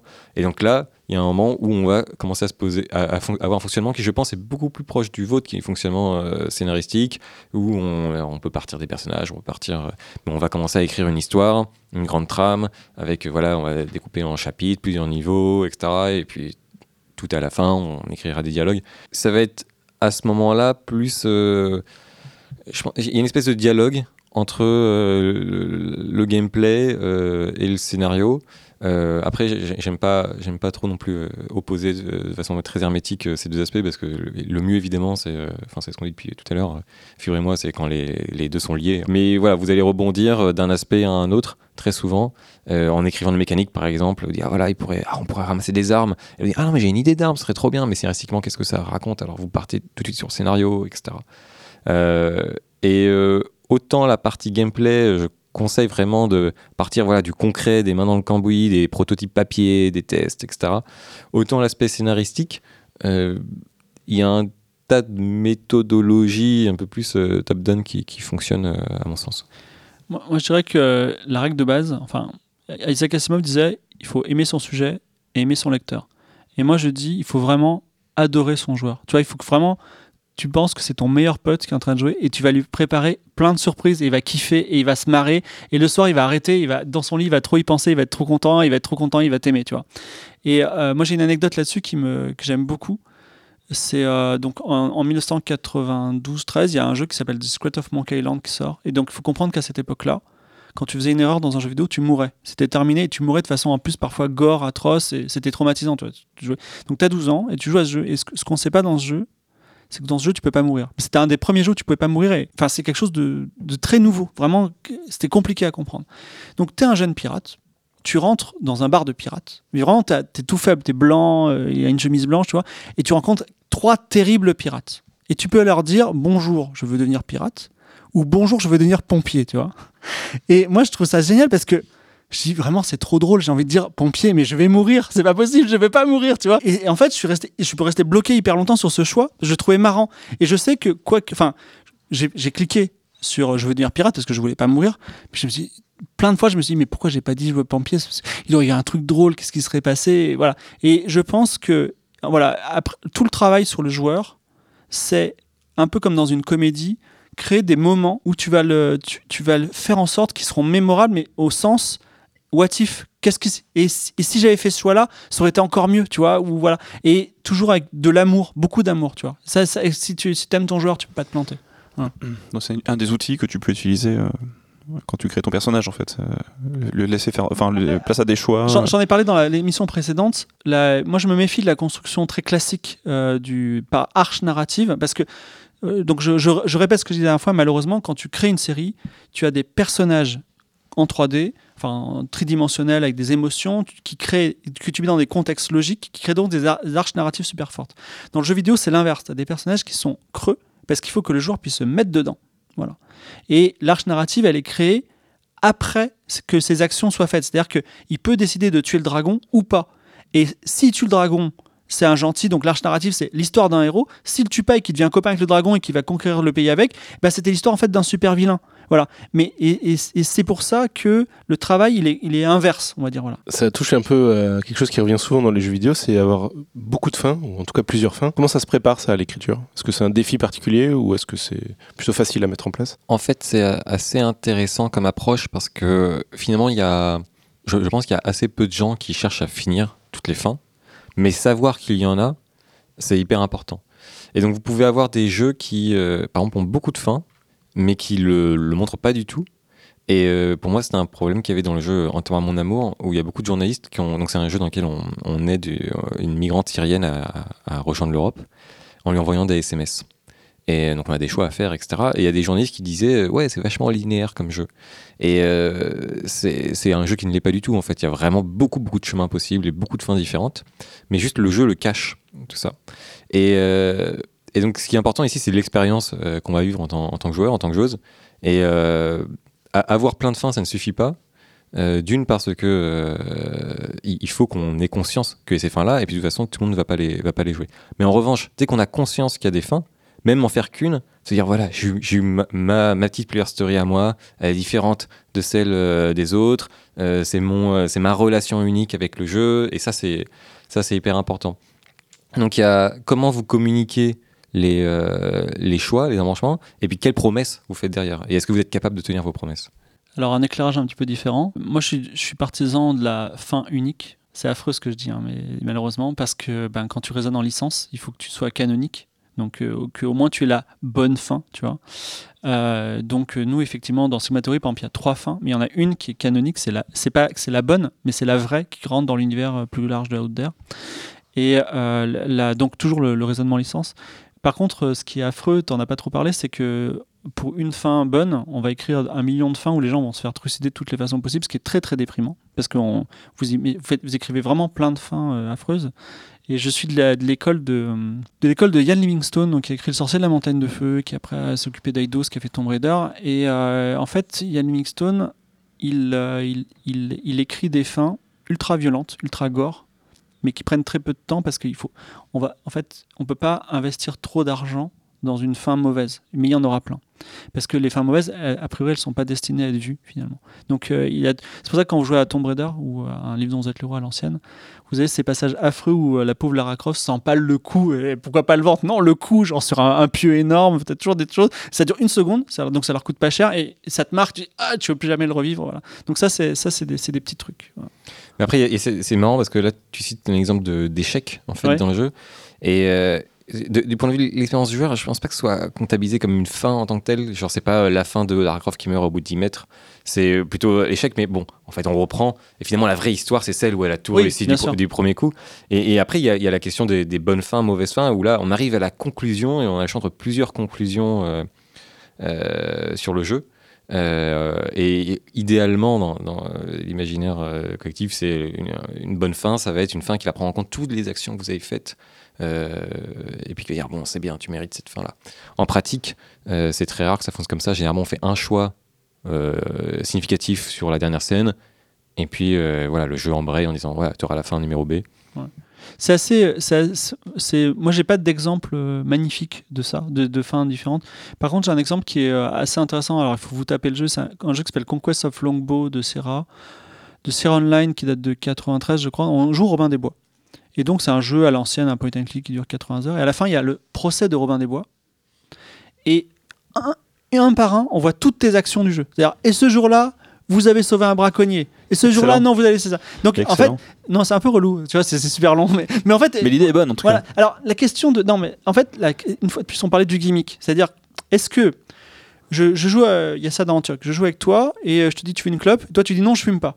Et plus tard dans le jeu, euh, quelqu'un te, te tend une cigarette et, l'ordinateur se rappelle et dit Ah, j'avais oublié, vous ne fumez pas, monsieur. Alors, ça, c'est le truc qui fait trop triper les narrative designers. Ils disent Ah, c'est génial, tu vois. Le game designer trouve que c'est trop bien. Et en fait, en vrai, à jouer, on le voit, tu vois. Moi, moi, quand, je, quand on me fait ça, quand je me fais ça, je dis Mec, j'ai vu ce que t'as fait, t'inquiète. Ouais, ouais. Ok, tu m'épates pas du tout. C'est pas ça qui m'intéresse, tu vois. Mais. La question c'est est-ce que c'est un bon truc? Je sais pas, tu vois. Hmm. Je, sais, je sais pas si j'ai l'œil du technicien. Je sais que la première fois il doit avoir un effet waouh, mais la deuxième fois non. Un, un petit aspect qu'on n'a pas abordé, qui je pense est inhérent à l'écriture d'un game design document ou même l'écriture d'un jeu vidéo, c'est la récompense qui fait partie de cette boucle de gameplay, donc qui est l'ensemble des mécaniques narratives qui se répètent. Comment vous gérez les récompenses pour vos joueurs? Parce que c'est vrai que nous, en tant que joueurs, on a, besoin de ça pour continuer d'avancer, d'être motivé par le jeu. Comment ça se gère à l'écriture? Bah, c'est très compliqué parce que tu as, on va dire, as deux types de récompenses. Tu as la récompense gameplay, c'est-à-dire je te récompense avec une nouvelle arme qui a fait 30 000 dégâts. Ça, c'est très problématique quand tu es scénariste. Parce que grosso modo, tu as un choix, on te dit, euh, deux, toi tu vas écrire deux choix de ligne. Tu vas dire oui, euh, j'accepte de, vous protéger, et, l'autre choix c'est non, non, euh, je me casse tout seul avec le trésor.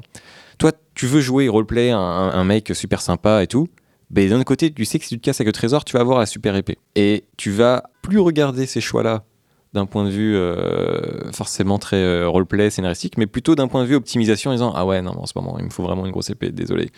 Et euh, alors, ça peut, être intéressant parce qu'il y a un côté un peu euh, dilemme, etc. Mais en fait, ça peut aussi amener un effet euh, qu'on appelle, enfin, que, j'essaie de promouvoir sous ce terme-là, qui est la dégradation de l'empathie, qui a été proposée par une narrative designer sur Twitter. dont j'ai encore oublié nom, désolé. Et c'est en fait de, plus en plus le, scénario va, s'effacer pour voilà, te mettre en avant le gameplay et tu vas arrêter de, le lire. Et ça, c'est très problématique. Euh, mais après, il y a un autre type de récompense qui est la récompense purement scénaristique, qui va être, euh, par exemple, voilà, euh, dans les visual novels, très souvent, c'est tu, tu courtises un personnage et puis à la fin, vous sortez ensemble. Ça, c'est la récompense qu'attend ta fanbase. Pour moi, ça, revient à la question des promesses, en fait, où tu peux surprendre, etc. Mais il faut quand même que les choix que tu, que tu fais, que tu donnes, aient des conséquences palpables euh, et logiques. Après, euh, c'est, pas forcément grave si c'est pas euh, gratifiant, mais au, moins rien que euh, montrer que tu as pris en compte ce qu'a fait l'autre, c'est une forme de récompense. Déjà, il y a beaucoup de jeux dont le scénario est la récompense. Ce sont des mauvais jeux. Je pense, enfin, ce sont des mauvais jeux au sens scénaristique, c'est-à-dire que par exemple GTA 5, typiquement, vous avez un- une course-poursuite de voiture, vous faites un braquage, et parce que tu as réussi cette mission-là, l'histoire avance. Et tu as une belle cutscene avec des acteurs, tout ça. C'est c'est pas bien parce que si euh, le gameplay était aussi bien, il n'y aurait pas besoin d'histoire pour, le, pour récompenser, pour, tu vois, pour mettre ce pansement sur le gameplay. Donc pour, euh, pour, reprendre la conclusion d'Emmanuel, effectivement, la plus grande récompense qu'on peut donner à un joueur dans un jeu interactif, c'est que ses choix comptent. Ça, c'est vraiment, si, si vos choix ne comptent pas, sachez que vous êtes... parfois, malheureusement, pour des raisons de budget, on n'a pas le choix. Les choix, ne, les choix ne, peuvent pas compter. Moi, typiquement, j'ai fait un jeu qui s'appelle Out There 1. Euh, je pourrais vous dire, il y a un million de fins, bah non, il n'y en a qu'une, Euh, voilà, malheureusement, parce qu'il n'y en avait pas de budget, on avait trois mois pour le faire, mais euh, je l'ai fait en conscience. Mais effectivement, on va dire, faire, le, faire la danse du ventre en disant, voilà, on a un jeu super interactif, mais en fait, tu es dans un couloir, ça, c'est de l'escroquerie intellectuelle. Alors, il y a un jeu qui est très bien, mais je le cite quand même comme contre-exemple, qui est Mass Effect. Donc, Mass Effect, gros budget, AAA, etc. Il y a beaucoup de dialogue, on, on discute avec les gens. Mais tu as, le choix entre quatre façons d'a- d'aborder le sujet, mais en fait, la discussion, même si tu es un, gros salaud, elle aura la même conclusion, tu vois. C'était vraiment, si t'insultes tout le monde ou que t'es hyper gentil autour de la table, il va se passer la même chose à la fin. Donc effectivement, tu te dis bon, à quoi bon, tu vois? Pourquoi on aurait pu ne pas avoir cette réunion, tu vois? Donc euh, voilà, il faut que n'oubliez pas, moi je dis souvent, fiction interactive, il faut que ce soit interactif. Les gens ils veulent faire des choix, ils veulent cliquer sur des boutons, et il faut que ça compte. Voilà, sinon ça sert à rien. Ça fait partie de la récompense. Bah oui, c'est la récompense. C'est-à-dire que tu, tu dis, je veux faire un gâteau, et ben t'as ton gâteau. Tu vois, c'est pas, je fais un gâteau et hop, non, il y a un météorite qui tombe sur la maison. Bah non, on va sur, on va à l'école. Et, et l'autre choix, c'était je vais à l'école. Tu vois, donc ouais, super. Je pense que cette métaphore était plutôt claire. Très bien. Gâteau ou météorite. Dans le jeu vidéo, il y a, on raconte une histoire et souvent avec des scènes cinématiques. Donc on ne joue pas et on regarde l'histoire avancer. Le problème, c'est qu'on peut passer ces scènes cinématiques très souvent. Alors comment on raconte une histoire avec des éléments euh, qu'on peut zapper comme ça? Et un truc qu'on fait beaucoup dans le jeu vidéo qui est vraiment. euh, Enfin, je pense que les, les scénaristes hollywoodiens doivent nous regarder avec mépris. euh, c'est qu'on répète beaucoup, beaucoup, beaucoup les choses. C'est-à-dire que vous allez voir la cinématique avant le niveau. Et après, dans le niveau, vous allez avoir un personnage qui fait Souviens-toi, tu dois choper le trésor et tout. Pour Et le puis, joueur qui l'a voilà. passé en fait. Exactement. Et puis pour la personne qui a repris sa sauvegarde six mois plus tard, et puis tout ça. Euh, donc c'est euh, quelque chose d'assez euh, compliqué. Le, le- le problème qu'il y a, c'est que quand vous regardez un film, si vous vous assoupissez euh, deux secondes et que vous loupez l'information importante, le film continue, vous allez réussir à déduire. Dans un jeu vidéo, si vous ne savez pas ce que vous devez faire, bah, vous ne faites rien. Et, euh, et c'est extrêmement frustrant. Ça va. Donc, euh, donc on est, euh, on est obligé de, on va dire, de permettre aux gens qui ne s'intéressent pas au scénario de zapper euh, les cinématiques, euh, de toujours cho- choisir l'option de dialogue qui est euh, tais-toi et donne-moi l'argent. Euh, mais euh, d'un autre côté, il faut leur transmettre quand même les informations importantes. Euh, et donc, ça fait que les personnages répètent des choses qu'on sait déjà, disent des choses que votre personnage est censé savoir et tout. Donc, on est en termes d'exposition, c'est euh, souvent le, assez euh, bas du front. hein. C'est finalement un métier où vous distillez les informations. C'est le- Ouais. tout l'art, c'est de bien les placer en fait. Ouais, et puis on est. euh, moi, ce que je dis toujours, c'est quand vous faites votre scénario, notez à côté quelles informations concrètes vous donnez. Genre là, il y a le call to action, là, il y a ça, etc. Parce qu'il y a un moment en plus dans la prose, vous êtes obligé de couper des trucs. Et si vous coupez un machin où il y avait une information capitale, vous le verrez pas passer en fait. Et euh, c'est très facile de se perdre, etc. Euh, donc avoir un document comme ça où on dit attends non mais attends si on coupe ça là, euh, ça n'a plus aucun sens notre histoire. Euh, bah, c'est c'est important. Moi, je pense à un exemple de narration euh, par le par l'environnement. C'est-à-dire qu'on peut raconter une histoire par l'environnement qui, moi, m'embête un peu quand je joue à un jeu, c'est récupérer des journaux audio. Quand c'est sorti, je trouvais ça très cool. Et à un moment donné, tout le monde. Enfin, j'ai encore joué à un jeu hier où il y a ça. Je me suis dit, oh là là. pff. En fait, un- je moi, ça me rappelle. euh, c'est la narration à bas coût. Quoique, il faut quand même enregistrer, il faut écrire les dialogues, il faut quand même enregistrer les comédiens. Mais c'est gonflant, en fait. Est-ce qu'il y a d'autres. euh, il y a des choses plus sympas qu'on peut mettre en place dans un jeu pour sortir un peu de ça? Juste une chose, c'est que on parle beaucoup de scènes cinématiques, mais je pense que c'est quelque chose qu'on a hérité euh, du. En 2000, le jeu vidéo s'est industrialisé. Et tout d'un coup, il y a Hans Zimmer qui a fait des BO, tu vois. Et euh, on a perdu aussi un savoir-faire de l'ancien temps. euh, de l'ancien temps qui était 10 ans avant. Je pense que la scène cinématique est amenée à, de- plus exister. Dans 10 ans, peut-être, on sera dans un monde sans scène cinématique. Donc, ça, c'est une chose. Concernant les, les journaux auditifs, c'est une façon d'avoir une scène cinématique tout en jouant. C'est-à-dire, tu as les informations.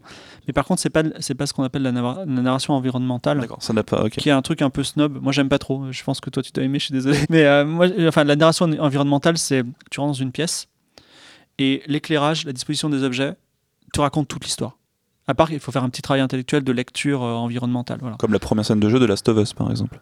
Ouais, il y a plein de Il y a choses. plein de choses, euh, mais j'essaie de prendre un exemple quand, concret, quand- j'en parle à des gens qui sont du cinéma, je leur dis regardez le film Alien. Il y a un moment, il y a une scène où on passe devant euh, l'espèce de d'extraterrestre. Enfin, ils sont en train d'explorer le vaisseau dans lequel il y a les œufs, et on voit une espèce d'énormes cosmonautes fossilisés, etc. C'est expliqué nulle part. Vous pouvez totalement passer à côté, mais si vous faites pause à ce moment-là et vous dites Waouh, putain, mais c'est quoi ce vaisseau? Qu'est-ce qui s'est passé là? Voilà, merci. Space Jockey. Ça, pour moi, c'est de la narration environnementale euh, qui. C'est après euh, dans le cas d'Alien, ils ont eu cette démarche-là parce que par exemple, euh, les- la signalétique du vaisseau a été faite par un vrai designer, etc. Donc il y a des choses qui ont été amenées de ce côté-là. Dans un jeu vidéo, comme vous pouvez vous arrêter, et, euh, vous pouvez faire le tour du Space Jockey, zoomer votre caméra, regarder, ah putain, c'est quoi Ouais. Là, vous êtes obligé d'y accorder une attention toute particulière. Et c'est un outil très puissant parce qu'il est euh, très évocateur. Euh, L'imagination est un, un super moteur.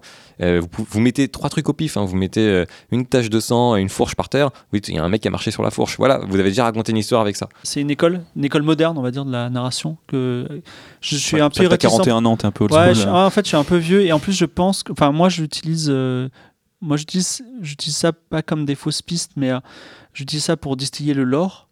Mais le lore de, enfin, je dis comment dire, c'est un peu comme dans Dark Souls, je leur dis, allez les joueurs, c'est le moment de faire travailler votre imagination. C'est un peu, je leur délègue. Je leur- allez, euh, j'ai pas envie de, de- de raconter ça. Faites, euh, faites votre petit délire, euh, imaginez ce que vous voulez. Mais en fait, pour moi, c'est c'est plus mon domaine. Voilà. C'est pas de la paresse, ça Non, c'est pas de la paresse parce qu'il faut laisser. De toute façon, à un moment, faut, faut pas y couper. C'est-à-dire qu'il faut laisser à un moment le joueur faire ce qu'il veut. C'est- Il faut laisser même le joueur écrire. Et demain, les joueurs, les, demain, les joueurs, de même que vous avez des points de vie, auront des points d'histoire et ils rentreront dans un village et diront ce type-là qui est mon ennemi, bah non, c'est pas mon ami, c'est mon ami, c'est le shérif du village et il va réécrire l'histoire. Donc ça, c'est des choses, des mécaniques qui vont être, qui vont être mises en place. Mais en, ne- il faut toujours laisser de toute façon une petite part. Et moi, en tout cas, la narration et le montage, je dis tiens, tant mieux. Voilà, c'est là que vous allez bosser les joueurs. Moi, laissez-moi faire mon travail. voilà. Est-ce que la liberté du joueur, c'est un peu l'ennemi de la narration, ou en tout cas de l'histoire qu'a le scénariste en tête? Si tu penses comme ça, t'es un mauvais narrative designer. Je pense au jeu open world, en fait, où on peut faire plein de choses et ne pas faire avancer l'histoire, en fait, pendant très longtemps. En fait, il faut pas se battre contre ça, il faut l'embrasser. Et il y a des jeux qui échouent à cela. Euh, je pense, euh, on parlait de, j'avais, j'ai balancé comme ça le terme euh, dissonance narrative tout à l'heure. Euh, l'exemple classique, c'est un jeu comme Bioshock Infinite, où euh, le scénario vous dit, euh, Est-ce que tu peux pitcher un peu le jeu pour. euh, ouais, jeu, alors en plus j'y ai pas joué, donc vais le pitcher avec les pitch marketing. Euh, vous êtes dans une espèce de cité volante, voilà, vous êtes une espèce de, euh, de, de personne qui n'appartient pas à cette cité, vous arrivez, vous introduisez, euh, vous infiltrez en fait pour aller, il me semble, délivrer quelqu'un. Et donc euh, tout le jeu, c'est s'enfuir avec cette personne euh, de la cité volante. Et donc justement, on vous dit, voilà, euh, oui, ils sont derrière toi, euh, cours, dépêche-toi, perds pas de temps, etc. Mais euh, le gameplay voilà, vous, vous incite à explorer chaque recoin, à trouver les, objets cachés derrière les meubles, etc. Donc là, vous avez là le, jeu, euh, il y a cette espèce de dissonance un peu bizarre où euh, le gameplay vous dit de faire le contraire de ce que vous dit la narration. Il, faut que votre open- le scénario de votre open world euh, permette l'errance, permette de flâner. Euh, si on vous dit oui, dépêche-toi, la Terre va détruire, mais que euh, finalement euh, c'est tu peux aller ramasser des papillons. exactement euh, faire la quête de traire euh, d'Ivache, euh, etc. euh, ça marche pas du tout. Alors, un Apple Land, juste pour les gens, c'est un jeu à monde ouvert où. euh, la, la taille de la, voilà, la taille de la carte est énorme. Mais c'est souvent ça dans les RPG euh, japonais. hein. Il y a une euh, un truc qui va détruire le monde très, très bientôt, mais tu peux aller euh, Ouais, ouais. pêcher et tout. Bioshock Infinite a pas mal de, de problèmes. Mais euh, alors sur, sur la distance du narrative qu'on a dans aussi The Witcher 3, le monde va disparaître et pourtant tu vas jouer 500 heures avant d'a- d'arriver à là. Euh, il faut voir une chose. Moi, j'aime, j'aime, comment dire, j'ai un principe qui est de dire le joueur sait qu'il joue à un jeu.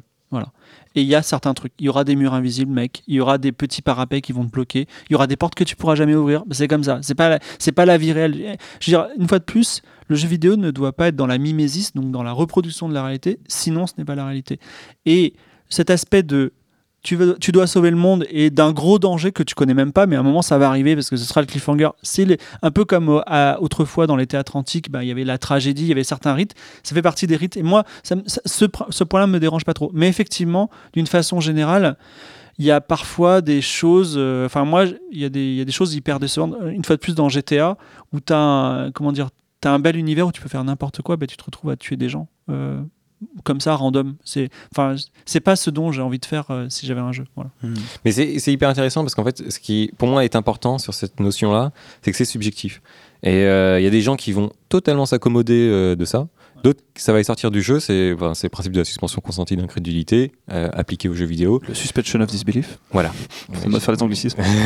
Et donc euh, là, ce que je dis euh, quand j'explique ça euh, dans le cadre de mon métier, ben moi mon but c'est de réussir à réduire au plus les risques. Mais de toute façon, on est un jeu vidéo. De toute façon, on sauvegarde. De toute façon, euh, il y a une interface. De toute façon, il y a une barre de vie. Genre quand tu te prends un coup dans la jambe, bah, ton personnage n'est pas en train de boiter en disant je crois que je vais arrêter, c'est trop dur pour moi. Non non, il a juste perdu 10 points de vie. Il prend une potion, ça va mieux. Et, euh, et donc ça, c'est il faut voir quelle est la marge de tolérance, quel est euh, le plus grand nombre, qu'est-ce qu'il est prêt à accepter, euh, etc. Très bien, super intéressant. On peut passer à la partie conseil. Doucement, on va. Ça sent la fin, ça. Un petit peu. Quel est le jeu vidéo dont la narration vous a le plus scotché, messieurs, et pourquoi? Il y a une première référence auquel, même si vous, aimez- vous dites, si vous êtes la personne qui dit moi j'aime pas les jeux vidéo, jouez quand même à ce jeu qui s'appelle The Witcher 3. Ok? Ah oui, tu mets la barre. Gros investissement. tu mets la barre haute. Non parce que c'est un jeu. Dire autre journée ou un truc Non, non, c'est un jeu qui est facile d'accès, c'est-à-dire vous mettez en mode facile, vous risquez pas de mourir, et vous allez avoir une qualité d'écriture. Moi, moi, The Witcher 3, c'est facile, je ne, je, ne je ne pourrais pas faire ça. C'est-à-dire que je ne parle même pas de la quantité, c'est-à-dire n'importe quelle quête, n'importe quel dialogue, les mecs, les Polonais, ils sont largement au-dessus de moi. Moi, ils sont forts. Voilà, c'est magnifique. C'est d'une écriture fantastique. C'est surprenant. C'est un système de, de quêtes. Et à chaque fois, c'est pas des quêtes. Va sauver la princesse, c'était un sac d'or. À chaque fois, ça se termine en autre boudin. C'est-à-dire, tu sais pas ce qui va te tomber de derrière et t'en as pour des heures et ça s'arrête jamais. C'est le, conte de fées le plus merveilleux. Donc ça, sur le plan formel classique. The Witcher 3, acheter une console et jouez-y ce soir, c'est anormal que vous n'y ayez pas joué. Sinon, un jeu qui m'a remis en cause, mais même euh, Il y a Lifeline qui m'a un peu choqué, mais vraiment qui m'a choqué récemment. Et euh, j'ai suis ressorti un tas de choc, mais extatique aussi. Mais aussi, euh, tu vois, un peu remué en tant que professionnel, c'est Subnautica. Donc Subnautica, c'est un jeu dans lequel euh, on est euh, donc futuriste, on est dans une capsule spatiale. La capsule spatiale s'écrase sur une planète qui est une planète océan. Et donc, il y a juste le vaisseau au loin, il n'y a aucun survivant, le vaisseau vient qui est en train de, de sombrer. Vous avez votre petite capsule de sauvetage et il faut juste survivre. Et euh, il va y avoir un scénario qui va apparaître, mais vraiment genre en pointillé, tu vois. Donc déjà, le, scénario, il est très bien distillé. C'est-à-dire tu vas le chercher. C'est toi qui vas le chercher, c'est pas lui qui rentre dessus. Donc déjà, la forme est bien faite. Et surtout, c'est-à-dire qu'on est dans un univers où tu vas avoir extrêmement peur. Tu vas avoir des moments euh, comme un naufragé, c'est-à-dire de, de désespoir total et de, de réjouissance totale, des émotions très très fortes sur des choses complètement naturelles. Rien n'est artificiel. C'est-à-dire que à 12 mètres, tu as un rocher, et dessous c'est tout noir, et tu as juste deux yeux jaunes, tu vois. Et là, juste devant le rocher, il y a un truc qu'il faut que tu prennes. Et tu es là et tu le regardes, et, t'as- enfin, tu, tu dis, ah, c'est une lutte contre toi-même, tu vois. Ouais, c'est ouais. pas, c'est pas le jeu qui te dit, tu vas mourir, ça. Tu vas, et en fait, c'est un petit poisson vachement mignon, tu vois. Et tu, tu dis, mais pourquoi j'ai, pourquoi j'ai eu peur? Et, et c'est que des trucs comme ça. Et c'est fait à la main, avec amour. C'est magnifique. La fin est d'une émotion fantastique et aussi de l'humour en permanence.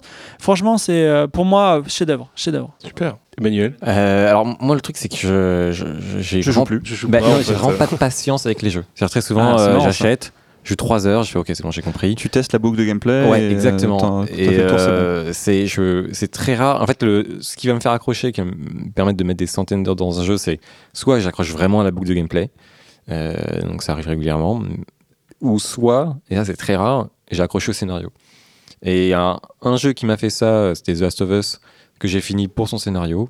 Euh, le gameplay est chouette et quoi, mais je l'aurais, arrêté sans ça. Et après, beaucoup des jeux qui m'ont touché euh, sur d'autres palettes d'émotions que ce que procurer du jeu.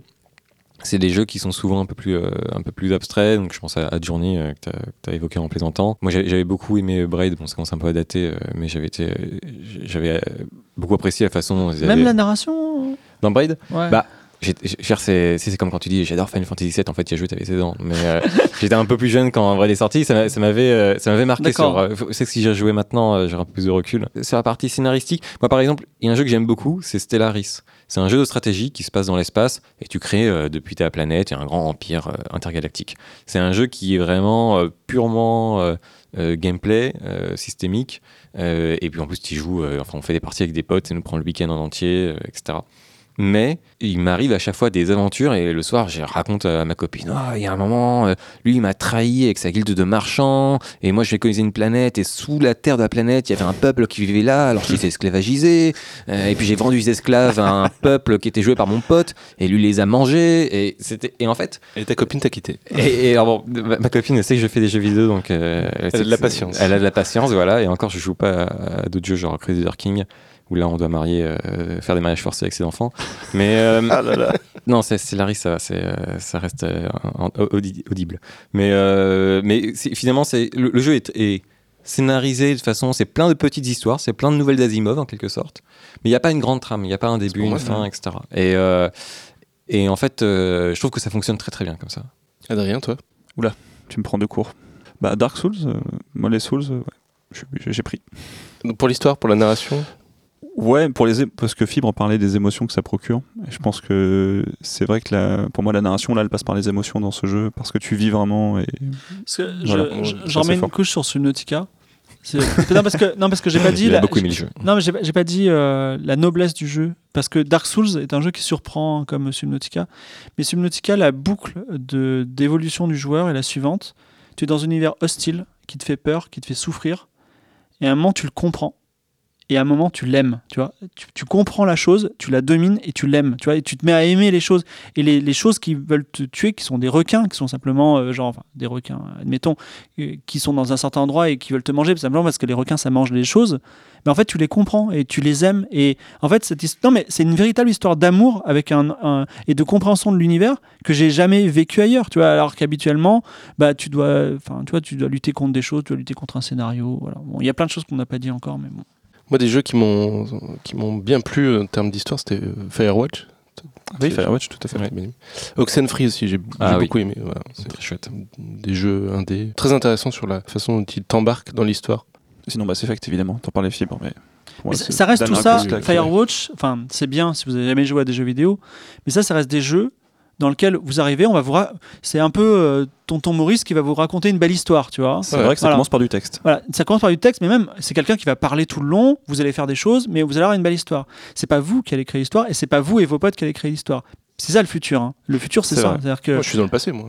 non, non, mais, non, mais Quand, quand on va pour la première fois au cinéma, on va pas voir un David Lynch, tu vois, sinon on en ressort traumatisé, on dit plus jamais le cinéma, tu vois, donc on va pas commencer par des jeux sophistiqués.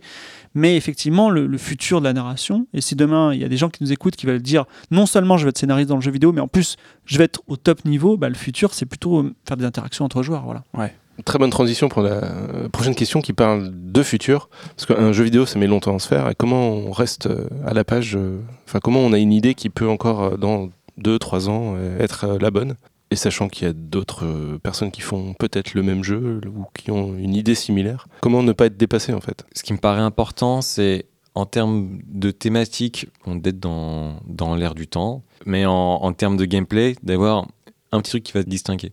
C'est par exemple Event Zero, quand on l'a conçu, on a commencé à y penser en 2013. euh, et on s'est dit, ouais, on va faire un jeu rétro-futuriste, dans un vaisseau construit dans les années 80, c'est super original. Et euh, la même année, il y a euh, Alien Isolation qui est sorti, et en 2016, euh, il y avait des jeux comme ça, il y en avait un par mois qui sortait. Avec, en plus, c'était extraordinaire, hein, c'était vraiment les mêmes backgrounds, les mêmes lore, etc. Donc c'est là que j'ai pris conscience vraiment de cette espèce de sphère des idées où tout le monde a les mêmes idées en même temps et après c'est la course au premier qui sort la sienne.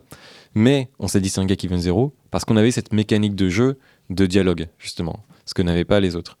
Euh, et c'est, je pense, ça qui a grandement euh, sauvé euh, le, succès du jeu. Event Zero, qui a été d'ailleurs très bien chroniqué dans JV, le mag. Oui, absolument. J'avais découvert le jeu Mm. dans ce numéro d'ailleurs.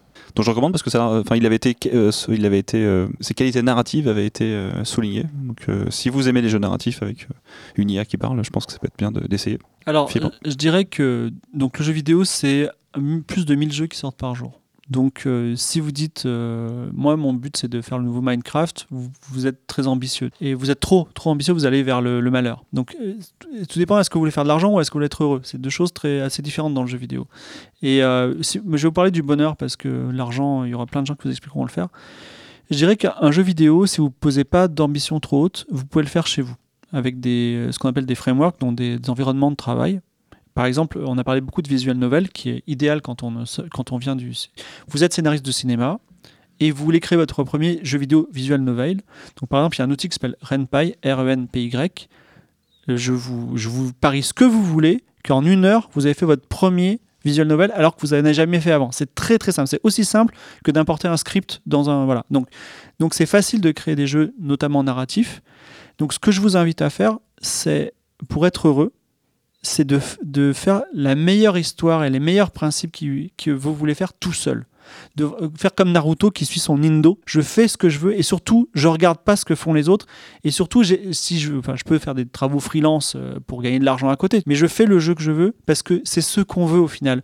On veut pas le nouveau Candy Crush. On n'en peut plus. On ne veut plus euh, encore du, du BioWare. On veut, on veut tout simplement la sincérité des gens. Et aujourd'hui, si le stream ça marche tellement, c'est qu'on veut avoir des streamers, on veut avoir des humains qui nous, parlent de jeux vidéo, on veut avoir des créateurs de jeux vidéo qui nous parlent dans leurs jeux vidéo, on veut avoir de l'humain derrière ça, et pas des grosses machines, et pas des méthodes. Voilà. Et surtout, vous avez cette chance-là, c'est que contrairement à moi et Emmanuel, bah, vous êtes encore vierge du secteur du jeu vidéo, donc si ça se trouve, vous allez arriver avec des histoires complètement dingues euh, qu'on va pas oser. Je vous dis par exemple, si vous arrivez à trouver le bon le, le bon équilibre entre pornographie, entre, entre thèmes sociaux. Il y a des tas de secteurs qui ne sont pas du tout abordés dans le, dans le secteur du jeu vidéo parce que ça, les gens ont peur. Ils ont peur de perdre de l'argent. Voilà. Donc il y a plein de choses à faire et euh, suivez votre voie. Voilà. Et faites-le dès ce soir. Est-ce qu'il y a des qualités indispensables alors, pour écrire dans le jeu vidéo? Ce que je disais tout à l'heure, c'est mettre son ego de côté. Je pense que ça, c'est un, un point euh, assez important. Il, il faut accepter que. euh, Enfin, il faut faire preuve d'une certaine générosité, ce que tu disais, Fibre. Accepter que tu vas être dépossédé de ton histoire et euh, que si en playtest, euh, euh, ton histoire, elle n'est pas appréciée, pas comprise par, euh, par le joueur, euh, t'es pas un artiste incompris. Juste, t'as chié dans la colle. J'ai remarqué que la- les seules fois où on me dit pas de tout refaire, c'est quand les mecs ils trouvaient que c'était si inintéressant qu'ils ont ils ont même pas daigné lire, tu vois.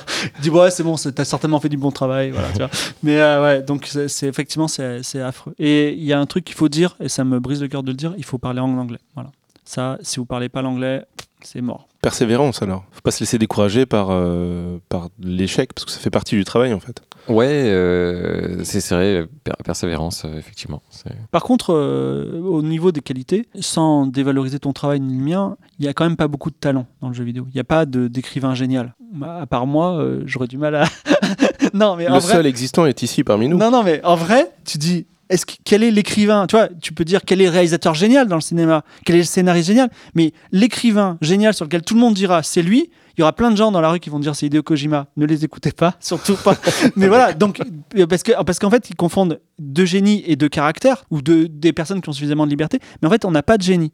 Il y a pas, il y a pas le, le génie n'est pas arrivé. Donc il y a vraiment beaucoup beaucoup beaucoup de marge. Donc si vous êtes un tout petit peu talentueux dans votre secteur, vous pouvez être dans le jeu vidéo, vous allez vous allez surnager sans problème. Pourquoi pas Kojima alors? C'est un auteur, il écrit vraiment des histoires. euh, Bah moi, je, moi je, je ne, je- enfin, je, je ne comprends pas ces histoires, voilà, personnellement. Ah, ça, ça, c'est autre chose. voilà. Et par exemple, tout simplement, bah, construction de caractère de Kojima. Son personnage, euh, c'est son personnage fétiche là, Metal je- Snake.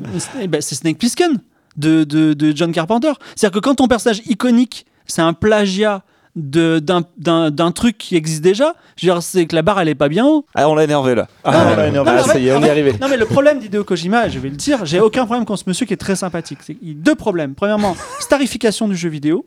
Et il faut pas qu'on ait ça, c'est c'est très mauvais. Et deuxièmement, tout le, monde, tout le monde assimile ces jeux, qui sont des open world faits par des milliers de personnes, à lui. Et non, je suis désolé, il y a des milliers de gens hyper talentueux qui sont complètement anonymisés par ce mec-là. Ce mec-là, il a fait qu'un seul truc. Il, avait, il a beaucoup d'argent, il a, il, a, il a fait venir des, des, des stars. C'est pas, pas beaucoup de travail. Par contre, le mec qui a fait le open world derrière, je le respecte vachement plus. Euh, je veux dire, si demain, Emmanuel, il fait un jeu extraordinaire, enfin, il fait un scénario extraordinaire, je dirais bravo. Mais s'il fait un scénario médiocre, et que derrière il y a une, une technique de malade mental, je dirais bravo à ton technicien. Généralement, il faut donner les lauriers aux bonnes personnes. Donc euh, c'est pour ça que voilà, il y a, y a le phénomène de starification, il est très utile parce qu'il permet de dire un peu comme un film de Steven Spielberg, tu vois, un jeu de Hideo Kojima. D'ailleurs, il y a que ça sur la jaquette. vois. Mais j'ai rien contre cette personne. C'est faire oublier qu'il y a des équipes derrière qui travaillent. Oui, mais des milliers de personnes. Il n'y a pas 12 personnes. C'est pas. euh, tu vois, encore David Cage, il est très autocratique. Il y a effectivement plein de petits game designers. Quand il a dit ça, c'est pas parce qu'ils sont petits, c'est parce qu'ils n'ont pas beaucoup de pouvoir, malheureusement, parce qu'il est tellement fort, tu vois, il est tellement puissant. Et ils, ont- ils sont dans un open space où lui, il peut regarder tout le monde comme un panoptique. Il surveille, euh, tu vois, et, donc il a, une, il a une puissance très forte de, de- sur eux. Mais quand on est sur des univers beaucoup plus gros, des, des, des techniques beaucoup plus grosses, bon, bah, c'est compliqué de, de résumer le travail à une seule personne. Voilà, regardez les crédits des, des jeux vidéo. Et en ce sens, Ubisoft, qu'on les aime ou pas, ils ont, ils ont une démarche d'humilité qui est très intéressante. C'est-à-dire, tu lances les, les crédits d'Assassin's Creed Unity, tu en as pour, pour 1000 heures, tu vois, et effectivement, ils mettent pas une personne en avant. Voilà. Alors, je pense qu'il y a aussi des raisons euh, Oui. politiques internes, parce qu'à chaque fois qu'ils ont eu des, des gens qui ont un peu pris. euh, Voilà, ça c'est pas très bien passé. ça a été compliqué. hein. Ouais, bah, c'est sûr que si t'es bon, à un moment, tu pars et tu fais ton jeu toi tout seul aussi, ça, mais bon. Bonjour à Monsieur Désilé. Pour ne pas le nommer. Est-ce qu'il faut faire une école de jeux vidéo pour travailler dans ce milieu? Ou une formation. Par exemple, nous on est scénariste, est-ce qu'on a besoin de se former au game design? Est-ce que c'est utile? Est-ce que ça l'est pas? Moi, moi, je pense que c'est important, si vous êtes scénariste de jeux vidéo, de- d'au moins euh, jouer un petit peu, de connaître, euh, d'avoir une sensibilité game design ou au moins une curiosité. Parce que oui, vous pouvez pas euh, clairement débarquer, prendre votre scénario, euh, etc. Après, vous formez à travers une, une formation académique. Le problème, et là je vais beaucoup prêcher sur ma paro- pour ma paroisse, mais euh, moi j'ai fait une formation euh, publique euh, qui s'appelle l'Engmin, qui est un master. Ninjmin, Engmin, c'est ça, c'est le nom. c'est le nom. Euh, École nationale des jeux et médias interactifs et numériques. Voilà, Engmin. Et euh, donc c'est à Angoulême. C'est drôle comme nom. Ouais, ouais. Et, euh, et c'est le seul master public. Je crois qu'il y en a un à Montpellier maintenant. En tout cas, il est historique. Tu veux dire que tu n'as pas payé 6 à 7000 euros ton année Exactement. Et donc c'est un bac plus 5. Je n'ai pas payé 5 fois 7000 euros. euh, voilà. Et pourquoi je dis ça? Parce que euh, c'est pas euh, un, un milieu dans lequel vous êtes assuré d'avoir du boulot. Donc quand vous payez euh, X fois 7000 euros, euh, potentiellement vous rembourserez jamais ce prêt euh, avec en tout cas un boulot dans le jeu vidéo. Et tant bien même que vous finirez dans le jeu vidéo, ah, bah, Fibo le disait, les salaires sont bas. Donc c'est pas non plus, voilà, ça va pas être le début de la richesse. Ce, que, ce que je conseille, c'est de pas vous ruer vers une formation post-bac, comme il y en a beaucoup, qui peuvent être très bien, hein, mais euh, je pense que vous, en tant que scénariste, en tant que designer pour un métier créatif, vous avez plus à apprendre en faisant euh, trois ans de formation de n'importe quoi, histoire des religions. Juste euh, ouvrez-vous au monde et puis après spécialisez-vous. Si vous- toute votre vie, enfin tout le lycée, euh, le collège, vous avez joué aux jeux vidéo, vous êtes sorti du lycée, enfin ce que vous avez fait c'était des jeux vidéo, et quand vous faites des jeux vidéo, bah, vous allez écrire quoi? Vous allez écrire des histoires de jeux vidéo. Donc euh, des histoires de Nathan Drake qui prend sa calage, qui va dans des pays du tiers-monde et qui tue tout le monde. Et euh, c'est pas... euh, vous, vous allez clairement pas euh, percer de ce- cette façon-là, je pense. On attend des game designers ou des scénaristes une, un peu une vision du monde, une culture, une, un récit de vie, un peu, non? Je sais non, pas. on n'a pas d'espérance pour le game design. non, mais en vrai, en vrai les, les, les, les gens, ils lèvent de l'argent, ils ont des, des délais très courts. Et euh, en fait, bon, il y a peu d'écoles qui sont bien. L'Engmin, c'est bien. Est- Est-il faux de dire que, tu vois, je suis prudent, est-il faux de dire que crée un peu des petits soldats du jeu vidéo? C'est un peu des gens carrés, tu vois. Tu rentres dans des grosses boîtes après. Je vais te dire un truc, c'est jamais très bien de faire de la concurrence entre les écoles Ouais. comme ça, mais il y a une autre école qui est très réputée, qui s'appelle le Super Info Game, qui est, je pense, une très, genre, je l'ai pas faite, mais je pense que c'est une très bonne école, qui elle, pour le coup, est une école post-bac en 5 ans euh, à un certain tarif l'année. Moi, j'étais au Canada une fois, j'ai discuté avec des gens de- d'Ubisoft, disent, on, on a arrêté de recruter à l'engine maintenant. Alors c'était vraiment pas Ubisoft tout entier, hein, c'était un mec d'une filière d'Ubisoft comme il y en a plein. Parce que justement, l'Engmin a un peu cette réputation, c'est des enseignants-chercheurs qui enseignent là-bas, on t'apprend un peu à faire des jeux expérimentaux. euh, c'est pas forcément. euh, justement, je pense que c'est une des dernières écoles qui est pas peut-être pas assez petit soldat euh, pour. euh, C'est pas adapté à l'industrie en fait, c'est ça. bah, il y, a- il y a quand même des studios qui viennent recruter leurs futurs game designers, etc. ça, mais ça reste euh, une très bonne école. hein. Ouais, oui. Mais euh, tu peux très bien en sortir euh, en ayant de toi-même, euh, voilà, chercher vraiment à, à te fondre dans la méthodologie Ubisoft, ce qu'on appelle le RGD, Rational Game Design, etc., connaître toutes les, tous les termes. Ou alors euh, être un peu un artiste qui poste ses jeux sur Itch.io et euh, qui, euh, qui fait des jeux, voilà, sur, je sais pas moi, rouler des joints, etc. Euh, c'est, les deux sont possibles. Spliff Simulator. Voilà, Split Simulator, euh, est-ce qu'il paraît, il y a- un jeu comme ça. ouais. Et euh, c'est euh, et je pense euh, ça, ça dépend vraiment du profil des gens en fait. Et là-dessus, euh, justement, les profils sont assez variés dans l'école, donc euh, Hmm. Alors, moi, mon conseil en termes de formation, si vous êtes jeune, surtout ne pas faire de formation de game designer. Ça, si vous faites, si vous rentrez dans une école pour être game designer, vous êtes sûr d'être au chômage et de ne jamais trouver d'emploi. Voilà, ça ne sert à rien. Ah, c'est radical. Ouais, c'est mais il faut, le dire. hein. Tous les copains qui ont fait des formations de game designer que je connais sont caissiers, stagiaires, je sais pas où. Enfin, en tout cas, ils font pas de game design. Euh, moi, je suis euh, assez sévère sur les écoles en général, même si je reconnais les qualités de l'engine, l'ICANN aussi que je suis, j'aime beaucoup. En fait, les écoles qui sont vertueuses sont des écoles dans lesquelles tu as relativement peu de cours et dans lesquelles on te force à faire des jeux tout le temps.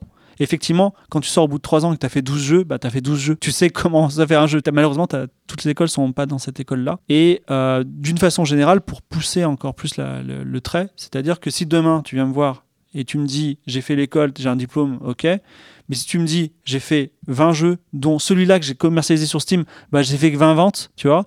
Et on en parle, je dis mais pourquoi il a pas marché? Toi, tu me fais un retour, tu me dis bah voilà, il y a ça, ça, ça. Mec, tu, tu vaux même plus que moi, tu vois. Je veux dire, tu as Hmm. plus de valeur que moi. Donc euh, aujourd'hui, on est dans un secteur qui a 40 ans. Il faut arrêter. Je veux dire, les profs, t'es pas prof, toi?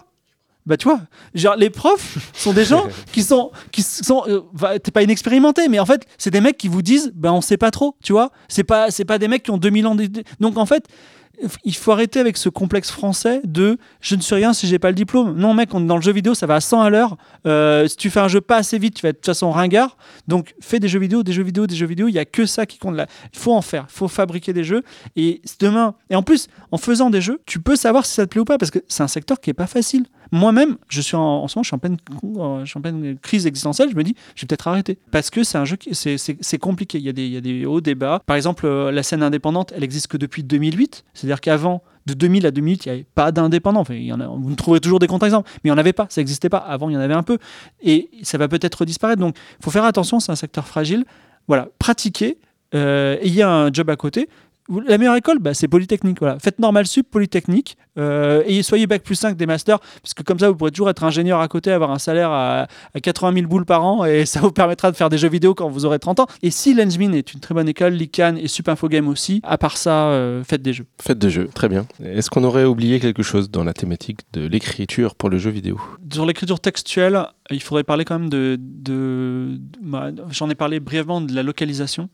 Donc en gros, quand tu vas faire un jeu, tu vas écrire. Et souvent, on a ce, les, écrivains sont très enthousiastes et commencent à écrire des, pages et des pages. Le problème, c'est que il va falloir traduire après, parce que quand vous écrivez en français ou en anglais, de toute façon, la France c'est 10% des ventes. Aujourd'hui, l'Amérique n'est plus le premier marché, c'est les Chines. Donc, comme vous écrivez pas naturellement en chinois, j'imagine, il va falloir traduire. Traduire, c'est 10, 10 euros- 10 centimes d'euros le mot. Donc, si vous faites un jeu de 30 000 mots, ça va vous coûter 3 000 euros par pays. Il y a des pays qui ne sont pas du tout rentables. Par exemple, toute la communauté hispanophone n'est pas du tout rentable par rapport au Portugal, parce qu'au Brésil, il y a une bonne, il y a une bonne communauté.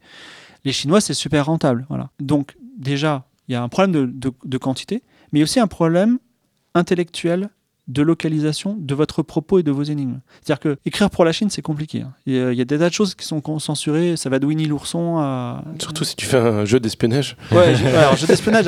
par- typiquement, Sigma Theory, par exemple, ne se passe pas en Chine, mais se passe dans le pays des neuf chaudrons tripodes. Voilà. Bien sûr. Non, et c'est- pas moi qui l'ai choisi, c'est local- la- localisation. Donc il y a ça qui est compliqué. Mais même quand vous faites une énigme, par exemple, avez-vous jamais joué à Day of the Tentacle? Ça vous dit quelque chose? C'est un ancien jeu de LucasArts dans lequel à un moment il faut couper un arbre. Et c'est un arbre à kumquat. Et la résolution de l'énigme se fait de la façon suivante on peint les kumquats en rouge. Donc les kumquats ressemblent à des cerises. Il y a George Washington qui passe. George Washington s'empare d'une hache et coupe l'arbre. Énigme incompréhensible, mais non, parce que en- quand on est aux États-Unis, on sait, tous les étudiants américains savent que George Washington a coupé un cerisier dans son enfance. C'est une anecdote très importante. Mais effectivement, si, si tu le sais pas, et quand tu vas commencer à créer ton scénario, il faut que tu dises que des Chinois, enfin 51% de tes joueurs vont être chinois. Tu vois Donc, il faut leur écrire des histoires qui leur parlent aussi à eux et notamment à eux. Contrairement au secteur de l'audiovisuel, où on dit c'est bien de faire pour la France et un peu penser aux États-Unis. Là, il y a une immédiateté du monde qui fait que ça, ça entre en compte. C'est une des contraintes à prendre en compte. Emmanuel, éventuellement une dernière chose qu'on n'aurait peut-être pas dit ou sur laquelle tu voulais rebondir En fait, ce qui est, euh, je pense, peut-être un- plus une, une, une conclusion pour moi qui. c'est Des, souvent, c'est des questions qui sont un peu difficiles à répondre parce que dans, dans le cinéma, il y a cette homogénéité de voilà, euh, il y a un film, il y a de l'image, il y a du son, etc. Dans les jeux vidéo, vous pouvez avoir des jeux sans visuel, des jeux sans texte, des jeux sans euh, dialogue vocaux, des jeux sans dialogue du tout, sans personnage, etc. Et finalement, faire de la narration pour un jeu comme Journey ou Shadow of Colossus et puis faire de la narration pour The Witcher 3, c'est des métiers mais qui ont vraiment rien à voir euh, et des compétences très différentes. Donc pour moi, il y a encore beaucoup de choses à inventer, et encore beaucoup de choses euh, sur lesquelles, à mon avis, enfin tous les deux, on va continuer à apprendre et revenir dessus. Je, je- je suis désolé, tu as fait une belle conclusion, mais je reviens un petit peu en arrière. Parce qu'il y a un sujet dont on n'a pas parlé, enfin il y a plein de sujets, hein, je suis désolé, mais je voudrais parler de la- du mode de prescription des jeux vidéo qui est le stream. Tu as, dit quelque chose tout, à- l'heure qui m'a fait tiquer, c'est très intéressant parce que je ne le savais pas. Alors le stream, Donc que le, c'est? donc le stream, ce sont des gens qui sont chez eux et ils jouent à votre jeu vidéo. Et donc d'autres personnes, euh, et ils se filment, et d'autres- d'autres personnes en direct ou en différé, donc en direct sur, sur Twitch ou en différé sur YouTube, regardent cette personne jouer et disent Oh là là, ce jeu il est vachement bien, et donc l'achètent. Alors ça a l'air ridicule comme ça. hein, Souvenez-vous, euh, euh, au grand journal, ils avaient dit ça et eux, ils s'étaient couverts de ridicule parce qu'aujourd'hui, Twitch, c'est immense. Et surtout, c'est le premier mode de prescription des jeux vidéo. C'est-à-dire que les jeux vidéo, c'est pas la presse, c'est pas le monde qui fait vendre. hein. C'est pas, c'est pas les sites de jeux vidéo, même pas jeuxvideo.com, un petit peu quand même. C'est le stream, c'est le Twitch. Donc des gens, je répète, des gens vont jouer à votre jeu et les joueurs vont dire ce jeu est bien, je l'achète. Et quand il y a un gros streamer qui passe, Zerator, Mister MV, il fait votre jeu, vous voyez les ventes qui tombent par milliers, par dizaines de milliers, vous êtes riche. Problème, si vous faites un jeu linéaire, si vous faites un jeu qui est un film, en fait, le streamer, il va regarder votre film, tous les gens vont consommer votre film, et les gens ne vont pas acheter, parce que votre jeu est linéaire. Vous comprenez? C'est un peu comme si le streamer, au lieu de- de streamer des jeux, mais il regardait, euh, je sais pas, le dernier euh, Quentin Tarantino, bah, les gens diraient, bah, c'est cool, je l'ai regardé avec mon pote, j'ai plus aller au cinéma. Le cinéma pèterait les plombs et irait casser la gueule au streamer. Mais pourtant, dans le jeu vidéo, c'est l'inverse. Donc, du coup, on ne peut plus on ne peut plus faire des jeux linéaires. C'est-à-dire que les jeux linéaires, euh, comme euh, le, faisait David Cage, tout ça, c'est des jeux vidéo qui posent des problématiques. D'ailleurs, Outer Wild, qui est sorti récemment, qui est de Annapurna, qui est un label, eh bien, vous pouvez pas le streamer sur console. Le stream est interdit. Il n'est pas interdit, euh, on va dire légalement, il est interdit techniquement. La console se bloque, vous ne pouvez pas le faire. Donc ça pose problème aussi pour la, prescription. Donc voilà, donc ça pour vous dire que si vous êtes scénariste de jeux vidéo, c'est une contrainte immensissime à prendre en charge. C'est-à-dire que c'est plus j'ai une histoire, je voudrais la raconter, c'est oulala, il va falloir que je fasse une histoire où le joueur la regarde et ils se disent c'était bien, mais what if?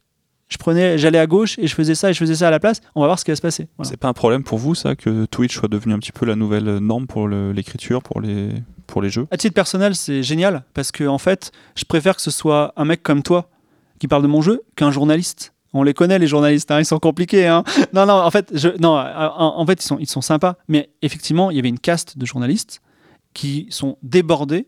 Et aujourd'hui, n'importe qui peut être ton prescripteur. Effectivement, même s'il y a des euh, streamers qui sont aussi courtisés que l'étaient les journalistes à la grande époque, euh, aujourd'hui, il y a plein de streamers à côté. Alors qu'il n'y avait pas plein de journalistes à côté, parce que c'était une profession réglementée. Du coup, tu peux avoir plein de petits streamers qui parlent de ton jeu, et c'est pareil que si tu avais un gros streamer. Et moins il y a un intermédiaire entre toi et le consommateur, mieux c'est.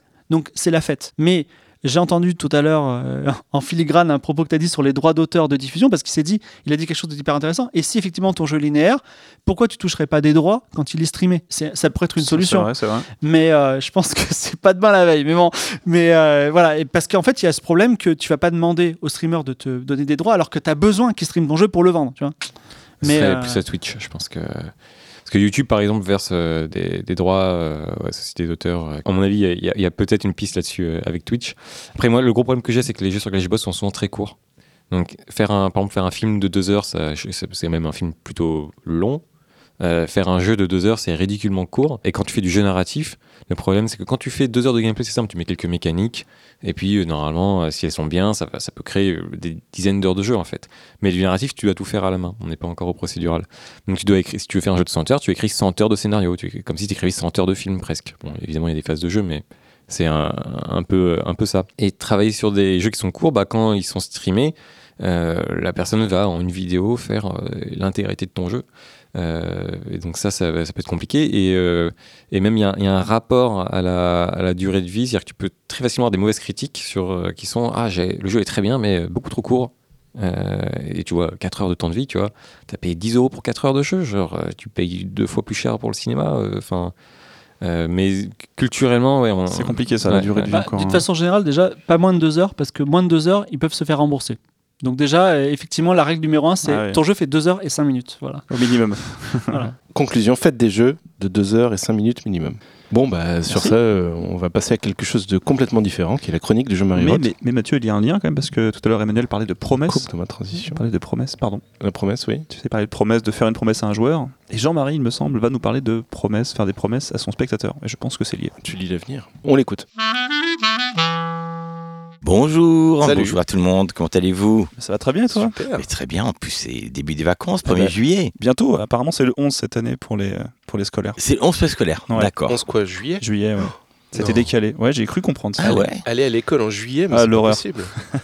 J'ai- D'habitude j'ai arrêté en décembre. Vous savez que les Allemands reprennent euh, la, la rentrée des classes pour eux est en août. Oui, Oui, ils sont un fait. peu décalés, mais ils ont, un- ils, ont des, Ils ont des horaires semaines spéciaux. plus Et ça dépend des landes aussi, parce Ouais. que enfin, c'est compliqué. Mais bon, euh, faut reprendre en août, les pauvres. C'est toujours compliqué avec les Allemands. Quelle actu, Jean-Marie, ce mois-ci pour toi? Ah ben, beaucoup d'actu en ce moment. Il y a toujours ma formation du 8 au 19 juillet avec Ellipse. hein, et donc, euh, j'enseignerai le scénario tout en travaillant avec les auteurs sur projet. Alors, ça peut être des longs métrages, séries, romans, théâtre, peu importe. Et pour les trois premiers à s'inscrire à partir d'aujourd'hui et venant de la part de Y a plus de papier, Oh. nous, ils offrent une réduction de 900 euros. 900 euros de Oui, réduction. 900 euros de réduction. Attention, t'as oui. tout Twitter, tout, tout le monde va te sauter Oui, mais dessus, ce sont Jean-Marie. les trois premiers. Hein. Trois premiers. Ah, trois les trois premiers. premiers. Oui, oui, oh là là là là. Donc, alors, attention les auditeurs, si vous êtes intéressés, il faut vite réagir. Ah bah là, Arrêtez le podcast, arrêtez- appelez tout de suite. Arrêtez d'écouter tout de suite. 900 euros. Sachant qu'il reste plus qu'une place, parce que nous, on prend chacun Exactement, une place. exactement. Il en reste plus qu'une. Voilà, à vos, à vos téléphones. À vos Jean-Marie, combien de temps dure cette formation? 10 jours. 10 jours. Ouais. D'accord. Ouais. c'est c'est solide. C'est solide. C'est l'investissement. Oui, c'est une vraie formation où il faut venir avec un projet. Pas forcément trop abouti, hein, le projet. Une idée, quoi. Est-ce que idée, oui. l'AFDAS ou il y a des organismes qui prennent en charge Oui, ça peut être pris en charge. Le problème peut-être, c'est que là, c'est un peu tard, je pense, pour Ah oui. en charge. C'est vrai. Puisque le stage commence le 8 juillet et que nous sommes le premier, ça risque d'être faire un peu, un peu juste. Si jamais il y a des gens qui sont intéressés, essayez parce que j'ai déjà pu accéder à une formation. euh, si ça, voilà, ça peut se faire. Ah, euh, super. Ça, ça peut arriver. Bon, À la dernière minute. chance. À la dernière Ouais, Ça minute. peut arriver. Bah, essayez en tout cas. hein. Sinon, ben, il y a toujours mon livre sur l'écriture du scénario. Je l'ai lu, c'est pas super. hein. Non, c'est- Ouais, c'est pas. je non. préférais la version d'avant. La fin est décevante. Ouais. C'est le twist à la fin qui marche pas. Ouais. Quand je dis aux gens, vous êtes tous des merdes, c'est ça qui va pas Non, je plaisantais bien évidemment. Sinon, il y a aussi, alors je recommande pour l'été, alors c'est, c'est, c'est mon thriller, l'enfer à 11 lettres. hein, Ah bah avec, oui. euh, là, pour le contre, là pour le coup, il y, a il y a un- il y a un vrai twist à la fin, euh, tout à fait inattendu, et à ne pas spoiler. Donc, pour, sur la plage, un petit thriller de temps en temps, ça fait du Pour bien. se réchauffer. Et enfin, et enfin, il y a ma grande formation du week-end, celle dont émergent beaucoup de scénaristes. Alors, il n'y a pas de prérequis pour s'inscrire, question qu'on pose souvent, mais je demande une vraie motivation quand on ressort quasiment pro. Et donc, pour tout renseignement, vous m'envoyez juste vos coordonnées à devenez-scénariste@gmail.com ou alors, ben, vous passez par euh, André et Mathieu. Bah voilà. Tout à fait, il y aura un petit lien dans la description du podcast. Oui, Où en est l'adaptation de ton thriller? Elle en est au niveau de l'adaptation de mon thriller. Écoute, euh, super. Tu Très poses bien. des questions. Non, en je- fait, je alors, de vous dire un secret. Je, si, je vais vous dire un secret. Ah. Je- parce que je vais en fait édulcorer euh, par rapport au roman.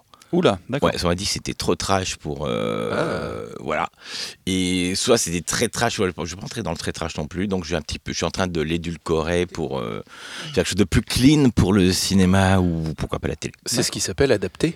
Ils appellent adapté, Au tout à fait. Tout à fait, exactement. Bon, bah les, les erreurs de débutants, alors je crois qu'on va pas. oui, c'est ça. Aujourd'hui, je vais parler des erreurs de débutants parce que, comme j'ai beaucoup de scénarios, je repère à peu près à chaque fois les mêmes erreurs, mais je me suis rendu compte en faisant la liste pour cette chronique que c'est une chronique qui est infinie en fait.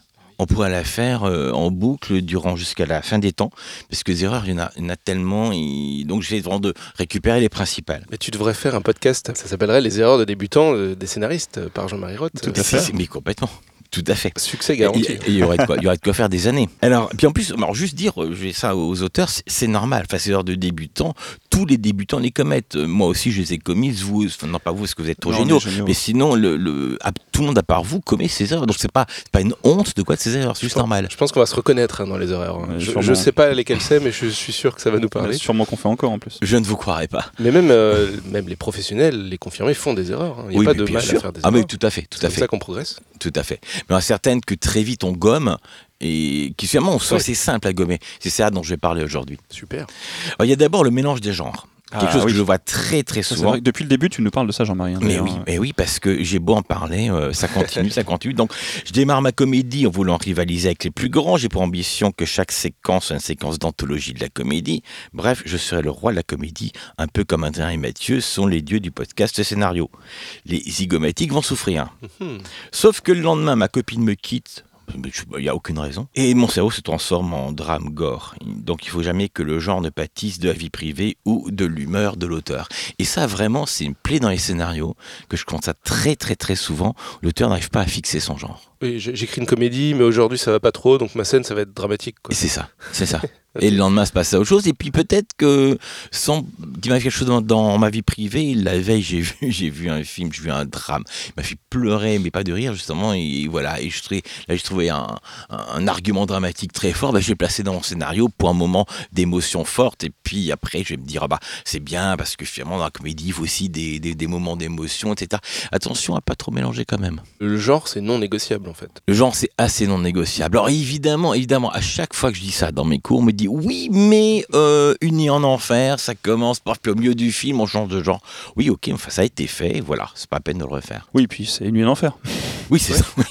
Donc le conseil de ça, Jean-Marie, c'est euh, trouver un genre. Trouver un genre, s'y fixer, en, Fixer, en- euh, en réfléchir, réfléchir au code du genre, Au code réfléchir du genre, au voilà. code qu'on veut prendre dans ce genre-là, réfléchir, s'y tenir, parce que ça donne quelque chose de, de- ça donne une entité qui devient le film. Est-ce que je peux m'appuyer sur des clichés, par exemple? Parce que je sais que dans bah, je sais pas, le polar, bah, il y a forcément euh, euh, tu vois, des éléments euh, propres au polar. Est-ce que je dois les fixer, les reprendre? Est-ce que je peux essayer d'adapter? On peut, à condition de savoir en jouer, il faut être un peu prestidigitateur pour bien jouer avec les clichés.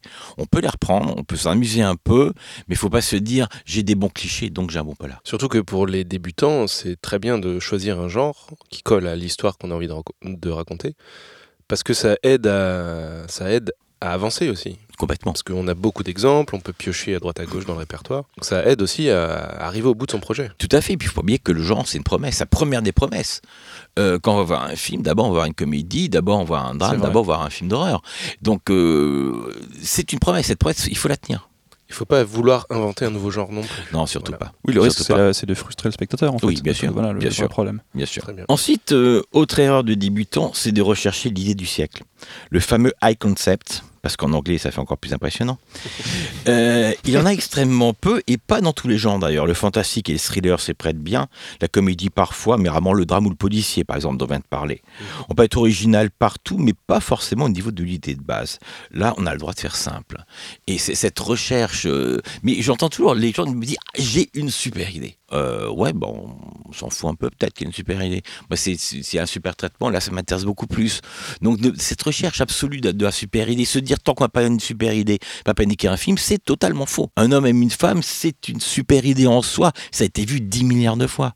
Mais ce qu'on pense- ce qu'on en fait, ça peut être quelque chose de génial. Donc, euh, c'est pas la peine de rechercher. Ça font que les auteurs comprennent que c'est- pas l'idée qu'ils vont vendre. C'est pas l'idée.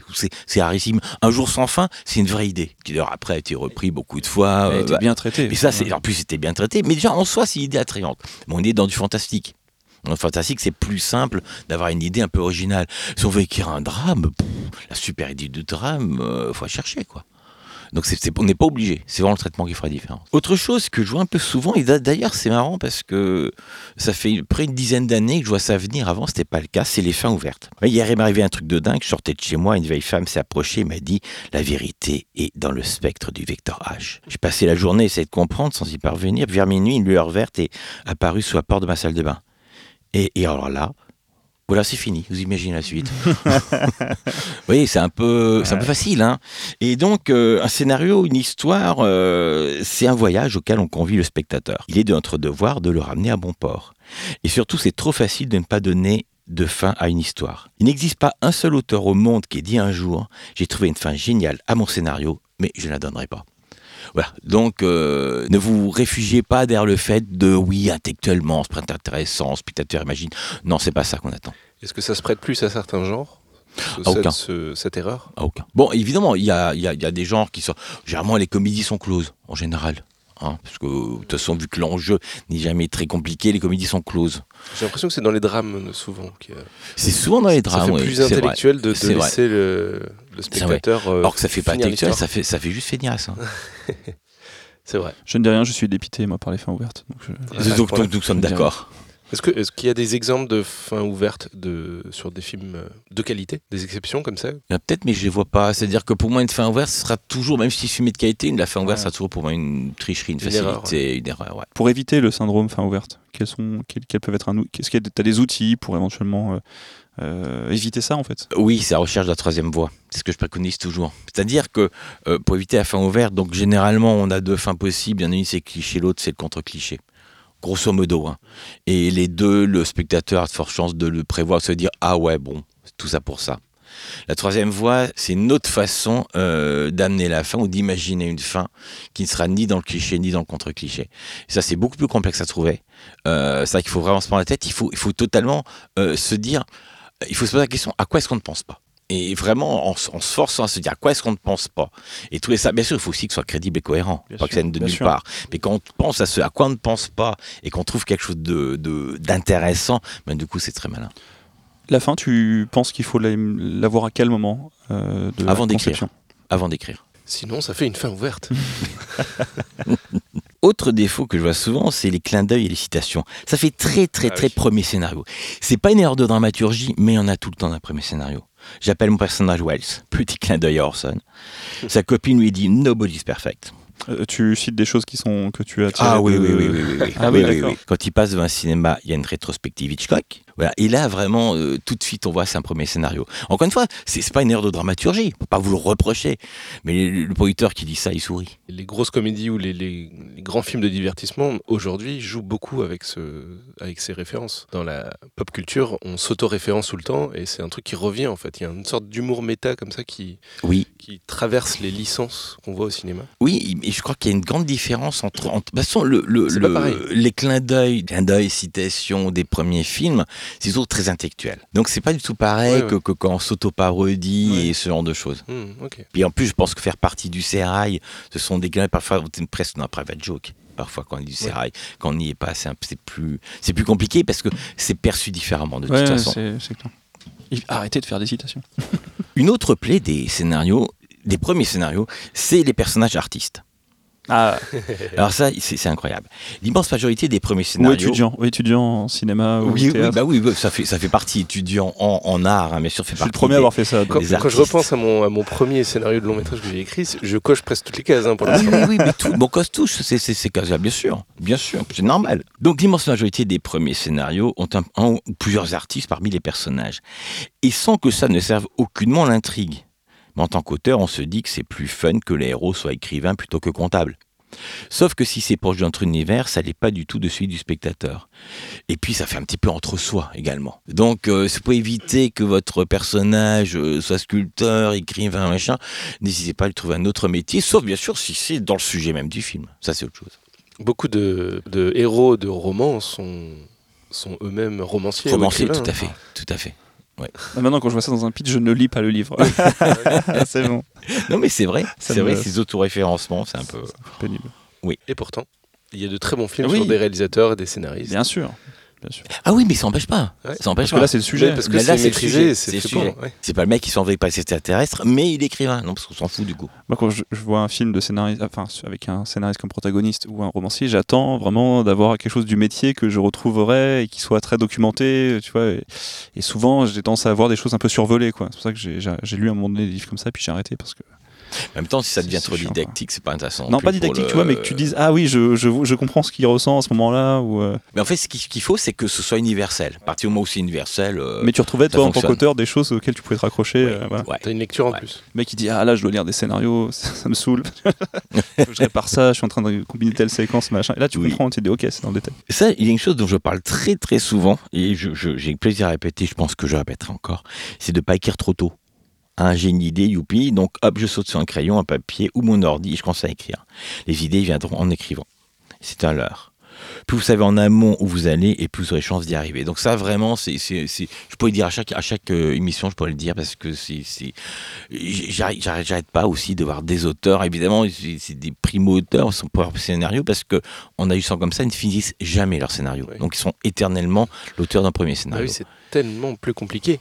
On se, si on commence à écrire trop vite, et quand on dit écrire, c'est écrire le, le scénario, le, c'est ça, c'est le ça, document final en fait. c'est ça, tout à fait. Et en se lançant trop tôt, on se met des bâtons dans les roues. et- Énorme. Alors que, oui, on- enfin, moi je comprends la- cette impulsion de, de dire ah j'ai envie de voir cette scène tout de bien suite, sûr, etc., bien etc. sûr. Mais non, non, Le- parce que c'est la dernière chose à faire, écrire. Bah, le Le problème, c'est que dès que c'est écrit, c'est figé et on a un mal fou à s'en débarrasser. C'est Hmm. un petit peu ce hasard du Ah, Capitaine ouais, ouais. Haddock. Dès qu'on commence à écrire, ça existe et là, c'est mort. Même nous, on, on- des scénarios, on en écrit très peu. Écrire le scénario, c'est la dernière chose qu'on fait et c'est ce qu'on fait le moins dans le temps qu'on passe sur Ouais, quelque chose. c'est vrai.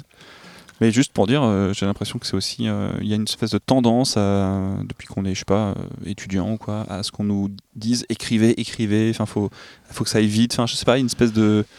Moi, là, Ouais. ce, ce que tu dis, Jean-Marie, j'ai mis du temps à le comprendre.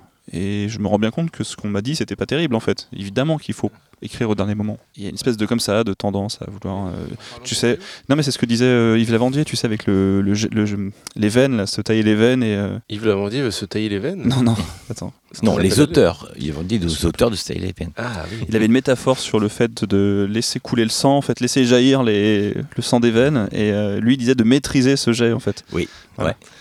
D'accord. Bon, Bref, on coupera aussi ça. Merci Mathieu. la désolé. métaphore est approximative. Un peu trop. Mais il l'a dit dans un podcast? Oui, il l'a dit dans un podcast, il l'a dit à ses formations, il l'a dit dans son livre. D'accord, bah les, les auditeurs euh, Retrouveront. le- voilà, Je sauront je suis nous pas- Je suis pas réveillé, désolé. Dites-nous, euh, voilà, petit jeu entre nous. Dites-nous, vous avez trouvé La euh, citation exacte cette euh, citation d'Yves. de, de- d'Yves Lavandier. On vous offrira un peu un, un accès vers notre Discord pour venir discuter avec nous. Voilà. Envoyez-nous un petit mail. Euh, L'autre euh, l'autre erreur, c'est de vouloir révolutionner le cinéma. Alors là, ils sont assez nombreux, les auteurs que je rencontre, à vouloir révolutionner le cinéma ou la télévision, notamment pour éduquer le spectateur. Ah. ce qui en soi ne veut strictement rien dire. Il dit que c'est assez d'offres distinctes pour que chacun y trouve son compte, et en toute liberté si possible. La semaine dernière, encore un auteur me disait qu'il n'en pouvait plus des programmes de TF1. Bah change de chaîne Alors Donc ne cherchez pas à voir tout révolutionner avec votre scénario. En fait, ne vous posez pas ce genre de questions. Écrivez votre film et ensuite le public jugera. Est-ce que je peux révolutionner le cinéma en écrivant euh, un film qui mélange les genres avec une fin ouverte? Tu peux, ouais. Tu possible? peux, tu peux révolutionner le mauvais cinéma. Je reviens juste sur, sur l'erreur d'avant. C'est l'erreur, c'est de croire que le spectateur est un con qu'on doit éduquer. C'est ça. C'est Parce ça. que nous, on sait mieux, donc on va lui dire ce que- ce qu'il faut qu'il comprenne. Exactement. C'est Et non seulement, non on va éduquer les spectateurs, mais également les diffuseurs. Ah oui, c'est Ah, vrai. Bah oui, Parce que c'est des cons aussi. qu'ils hein. connaissent rien, euh, Mm. vu la Ouais. merde qui passe. Oui, c'est exactement. C'est ça. Exactement. Il suffit de changer de chaîne. hein. C'est- C'est pas très compliqué. Ou d'aller sur YouTube. Et c'est marrant d'ailleurs parce que, parce que la chaîne- chose sur YouTube. la- Bah oui, oui. je sais pas si vous avez vu, ma chaîne préférée des Français, c'est Arte, qui est la chaîne la moins regardée. Oui. Hein, Donc voilà, Voilà. Ça, ça explique beaucoup Ça de choses, je trouve. L'autre chose, donc, c'est- c'est c'est aussi euh, de penser que tout est nul dans son scénario. C'est la phase suivante. Après avoir maudit la télévision et ses programmes débiles, on en vient à estimer que Joséphine Ange Gardien, c'est du Capra à côté de notre daube. Alors ça, c'est une lassitude normale. Quand on est sur un scénario depuis des mois et des mois, à un moment donné, ben, on n'a plus de surprise, tout semble évident, tout semble convenu.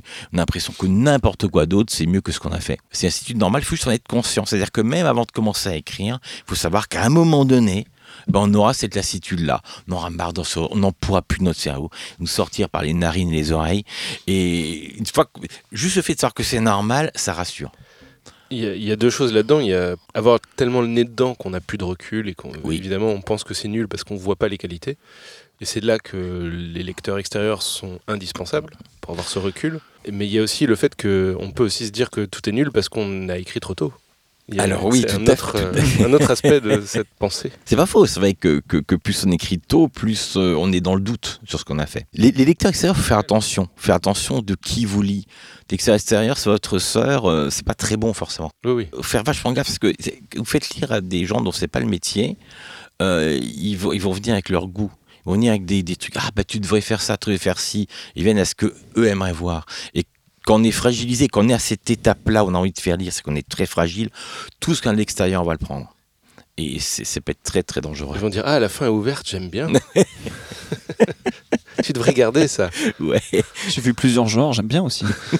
Ah, on, on est sur la plage, on rigole avec cette petite famille et d'un coup on est dans les dans l'espace avec les extraterrestres. J'ai trouvé ça. euh, Et Osé. tes- euh, Et tes personnages tous artistes, quelle force. En plus cette famille où tout le monde est scénariste. Et ta citation Hitchcock, là, c'est trop voilà, génial. voilà. avec les enfants qui s'appellent Al et Fred.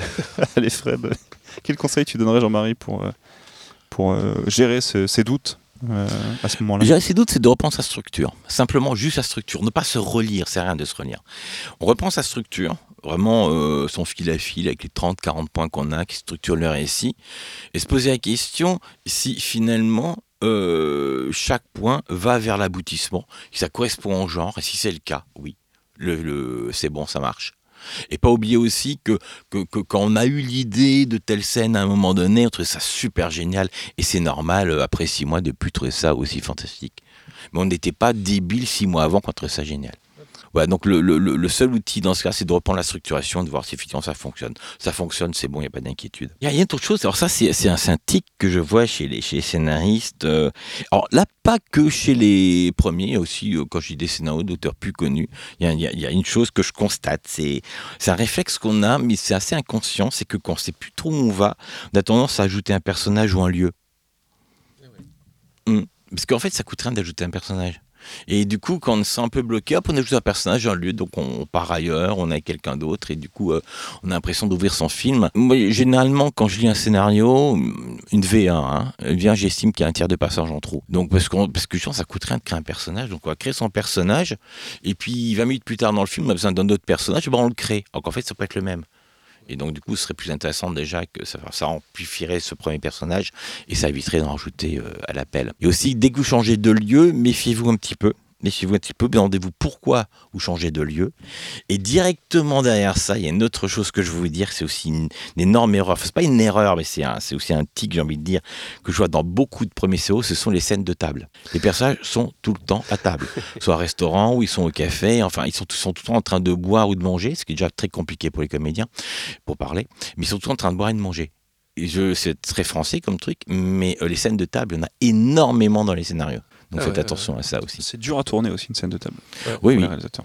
C'est dur à regarder. C'est dur à regarder, ouais. pas. Mais c'est vrai que souvent, on a des informations à apporter. On s'est dit, mais où est-ce que je mets mes personnages? Bah, Autour d'une table, oui. Quand- que est-ce qu'ils sont ensemble au même moment? Bah oui, c'est un peu ça.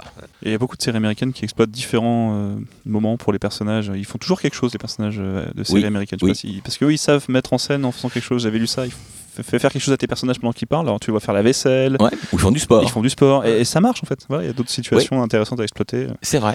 Voilà. C'est vrai. Allez-y.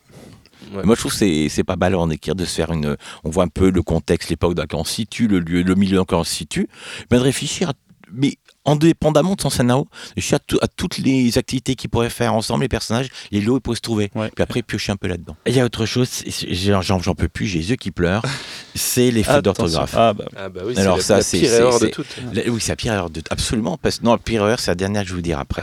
Ah, il y a- pire encore. oui, il y a pire que Ah, ça. j'ai- J'ai peur. Non, non, les, les- les fautes d'orthographe, alors ça pique les yeux. Il faut absolument comprendre que autant, faut- en soi, on peut se dire, oh, bah, c'est pas grave, faute d'orthographe, c'est pas ça.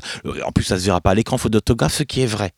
Simplement, je vous assure, ça fait sortir le lecteur du scénario. Enfin, en tout cas, ça empêche d'y entrer. On en a déjà parlé longuement. Et Ah euh, ouais, ça- mais vraiment, je, je veux insister là-dessus parce que ça fait, ça des, des années que j'en parle, j'en vois toujours, mais toujours plus. Alors, il y a juste, juste au travail sous Word, il y a ce qu'on appelle un correcteur d'orthographe.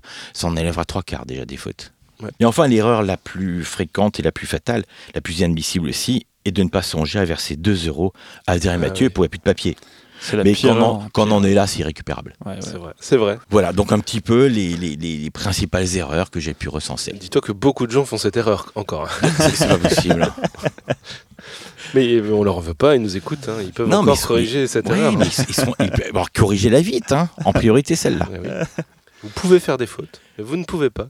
Ne pas envoyer 2 euros à Adrien Mathieu. Ah, merci beaucoup Jean-Marie. Merci. Mais merci à un vous. beau panel euh, des petites erreurs à ne pas commettre ou à- du moins euh, à travailler, sur lesquelles travailler. Et dire qu'il y en a tellement d'autres. Voilà, en plus. Oui, oui, c'est vrai qu'il y a ouais. encore beaucoup d'autres. Mais j'ai évité celle-là, c'est pas mal. On en reparlera de tout- toutes ces erreurs. Enfin, Avec plaisir. Celle-là et peut-être euh, d'autres. Peut-être d'autres aussi.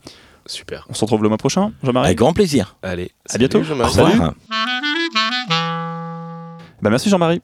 Merci pour sa chronique. On remercie euh, les tipeurs gamers qui ont proposé euh, leurs questions pour cet épisode sur notre Discord et qui sont Baptiste Rambaud, Jordan, Wilmo et euh, Maximax. C'est cool, on a ouvert un petit salon euh, jeux vidéo dans Discord et on pensait pas que ça marcherait. Du coup, on s'est tous mis à discuter de jeux. C'était rigolo. On remercie la maison des auteurs de la SACD pour leur accueil. Merci à nos nouveaux tipeurs sur Discord ou ceux qui ont mis leur type à jour et qui sont Mathieu, Maxence DT, Eric, Untitled, Script Lecteur, Étienne Isil, Wardo, Sarah Beaulieu, Delphine, Wilmo, Keru, Maxime Lamouette et Martin Legal. Le Martin Legal de Pop Rédemption, tout à fait. Film qu'on adore. Voilà, on remercie euh, tous les autres tipeurs aussi qui continuent de nous soutenir. Enfin, merci à nos deux invités qui sont venus ce matin, gentiment sur leur temps libre. Fibre Tigre, scénariste de jeux vidéo et séries TV, auteur de livres-jeux, escape room et bande dessinée que l'on peut résumer en game designer et narrative designer. merci Fibre. Merci également à Emmanuel Corneau, narrative et game designer. J'avais envie de faire ce jeu euh, d'IA, là je sens que tu me l'as bien revendu. Faudrait que je prenne Oui. le temps. Une vente. Yes. Où est-ce qu'on peut vous retrouver, messieurs? Twitter, arrobase fibre tigre. Twitch aussi, non? Euh, Twitter. Twitter. D'abord Twitter. C'est la le, hub- passerelle. c'est le hub central. Le hub central. Toi, Emmanuel, est-ce que tu as un. Twitter aussi, arrobase yakafo, euh, Y-A-2-K-A-F-O. D'accord. Tu mets un peu des actus de ce que tu fais? Oui, c'est globalement euh, pro. Voilà. Tu, tu streams, toi, ou pas du tout? Pas du tout. Non. Et nous, Mathieu, où est-ce qu'on Et nous quant à retrouve Suivez-nous sur Facebook, Twitter et Instagram. Et merci de laisser des notes et des commentaires dans toutes les applis dédiées au podcast pour nous aider à grimper dans les classements et péter le podcast game. Et oui. Si vous estimez que notre podcast et notre travail méritent un soutien financier, soutenez-nous sur Tipeee pour à peine le prix d'un hot dog chez Ikea ou d'une journée de parking à Paris, en fonction de vos moyens. Merci Mathieu pour ces nouveaux. euh, Une grosse moyens. différence entre Ah ouais, les ouais, deux. effectivement. Vous pourrez ainsi nous rejoindre non plus sur Slack mais sur Discord. Désormais, nous avons migré et où nous discutons avec les invités du podcast et les auditeurs. Il y a plein de salons avec des thèmes variés et tous les jours, les discussions fleurissent et les auditeurs se partagent les bons plans. C'est beau, Incroyable, hein, c'est magnifique. Ça parle écriture, ça parle commission, ça parle d'aide, ça parle de technique, etc. C'est C'est vrai, on a eu les résultats du- de la résidence Sofilm en direct euh, Ouais. sur, euh, sur il Discord. y avait un débat animé. Ça parle de CNC, ça parle de, de jeux vidéo, de plein de choses, Nous vous inviterons Emmanuel à nous rejoindre. de scénarios, de formes de scénarios. Il y a plein de questions auxquelles euh, la communauté répond. Fibre Tigre est présent sur Discord, n'est-ce Ouais, pas, Fibre un, un peu moins ces derniers temps parce que. Même ça, faut en fait, euh, le- il faut dire quelque chose au Discord, euh, C'est est- chronophage. hein. Non, il est très actif. Beaucoup de gens qui parlent et en plus c'est des écrivains donc ils mettent des gros pavés, tu vois. Il faut Ils aiment hein. écrire. Emmanuel, tu seras bien sûr invité. Ouais. Très bien. Pour ceux qui veulent, il y a aussi Utip pour nous soutenir. C'est sans inscription, sans contrepartie, c'est plus rapide. Voilà. Pour les feignasses, voilà. Et pour tout ça, les liens sont dans la description de l'épisode. On se donne rendez-vous le mois prochain pour un nouvel épisode. Et d'ici là, écrivez bien. Salut à tous. Salut. Au revoir. Au revoir.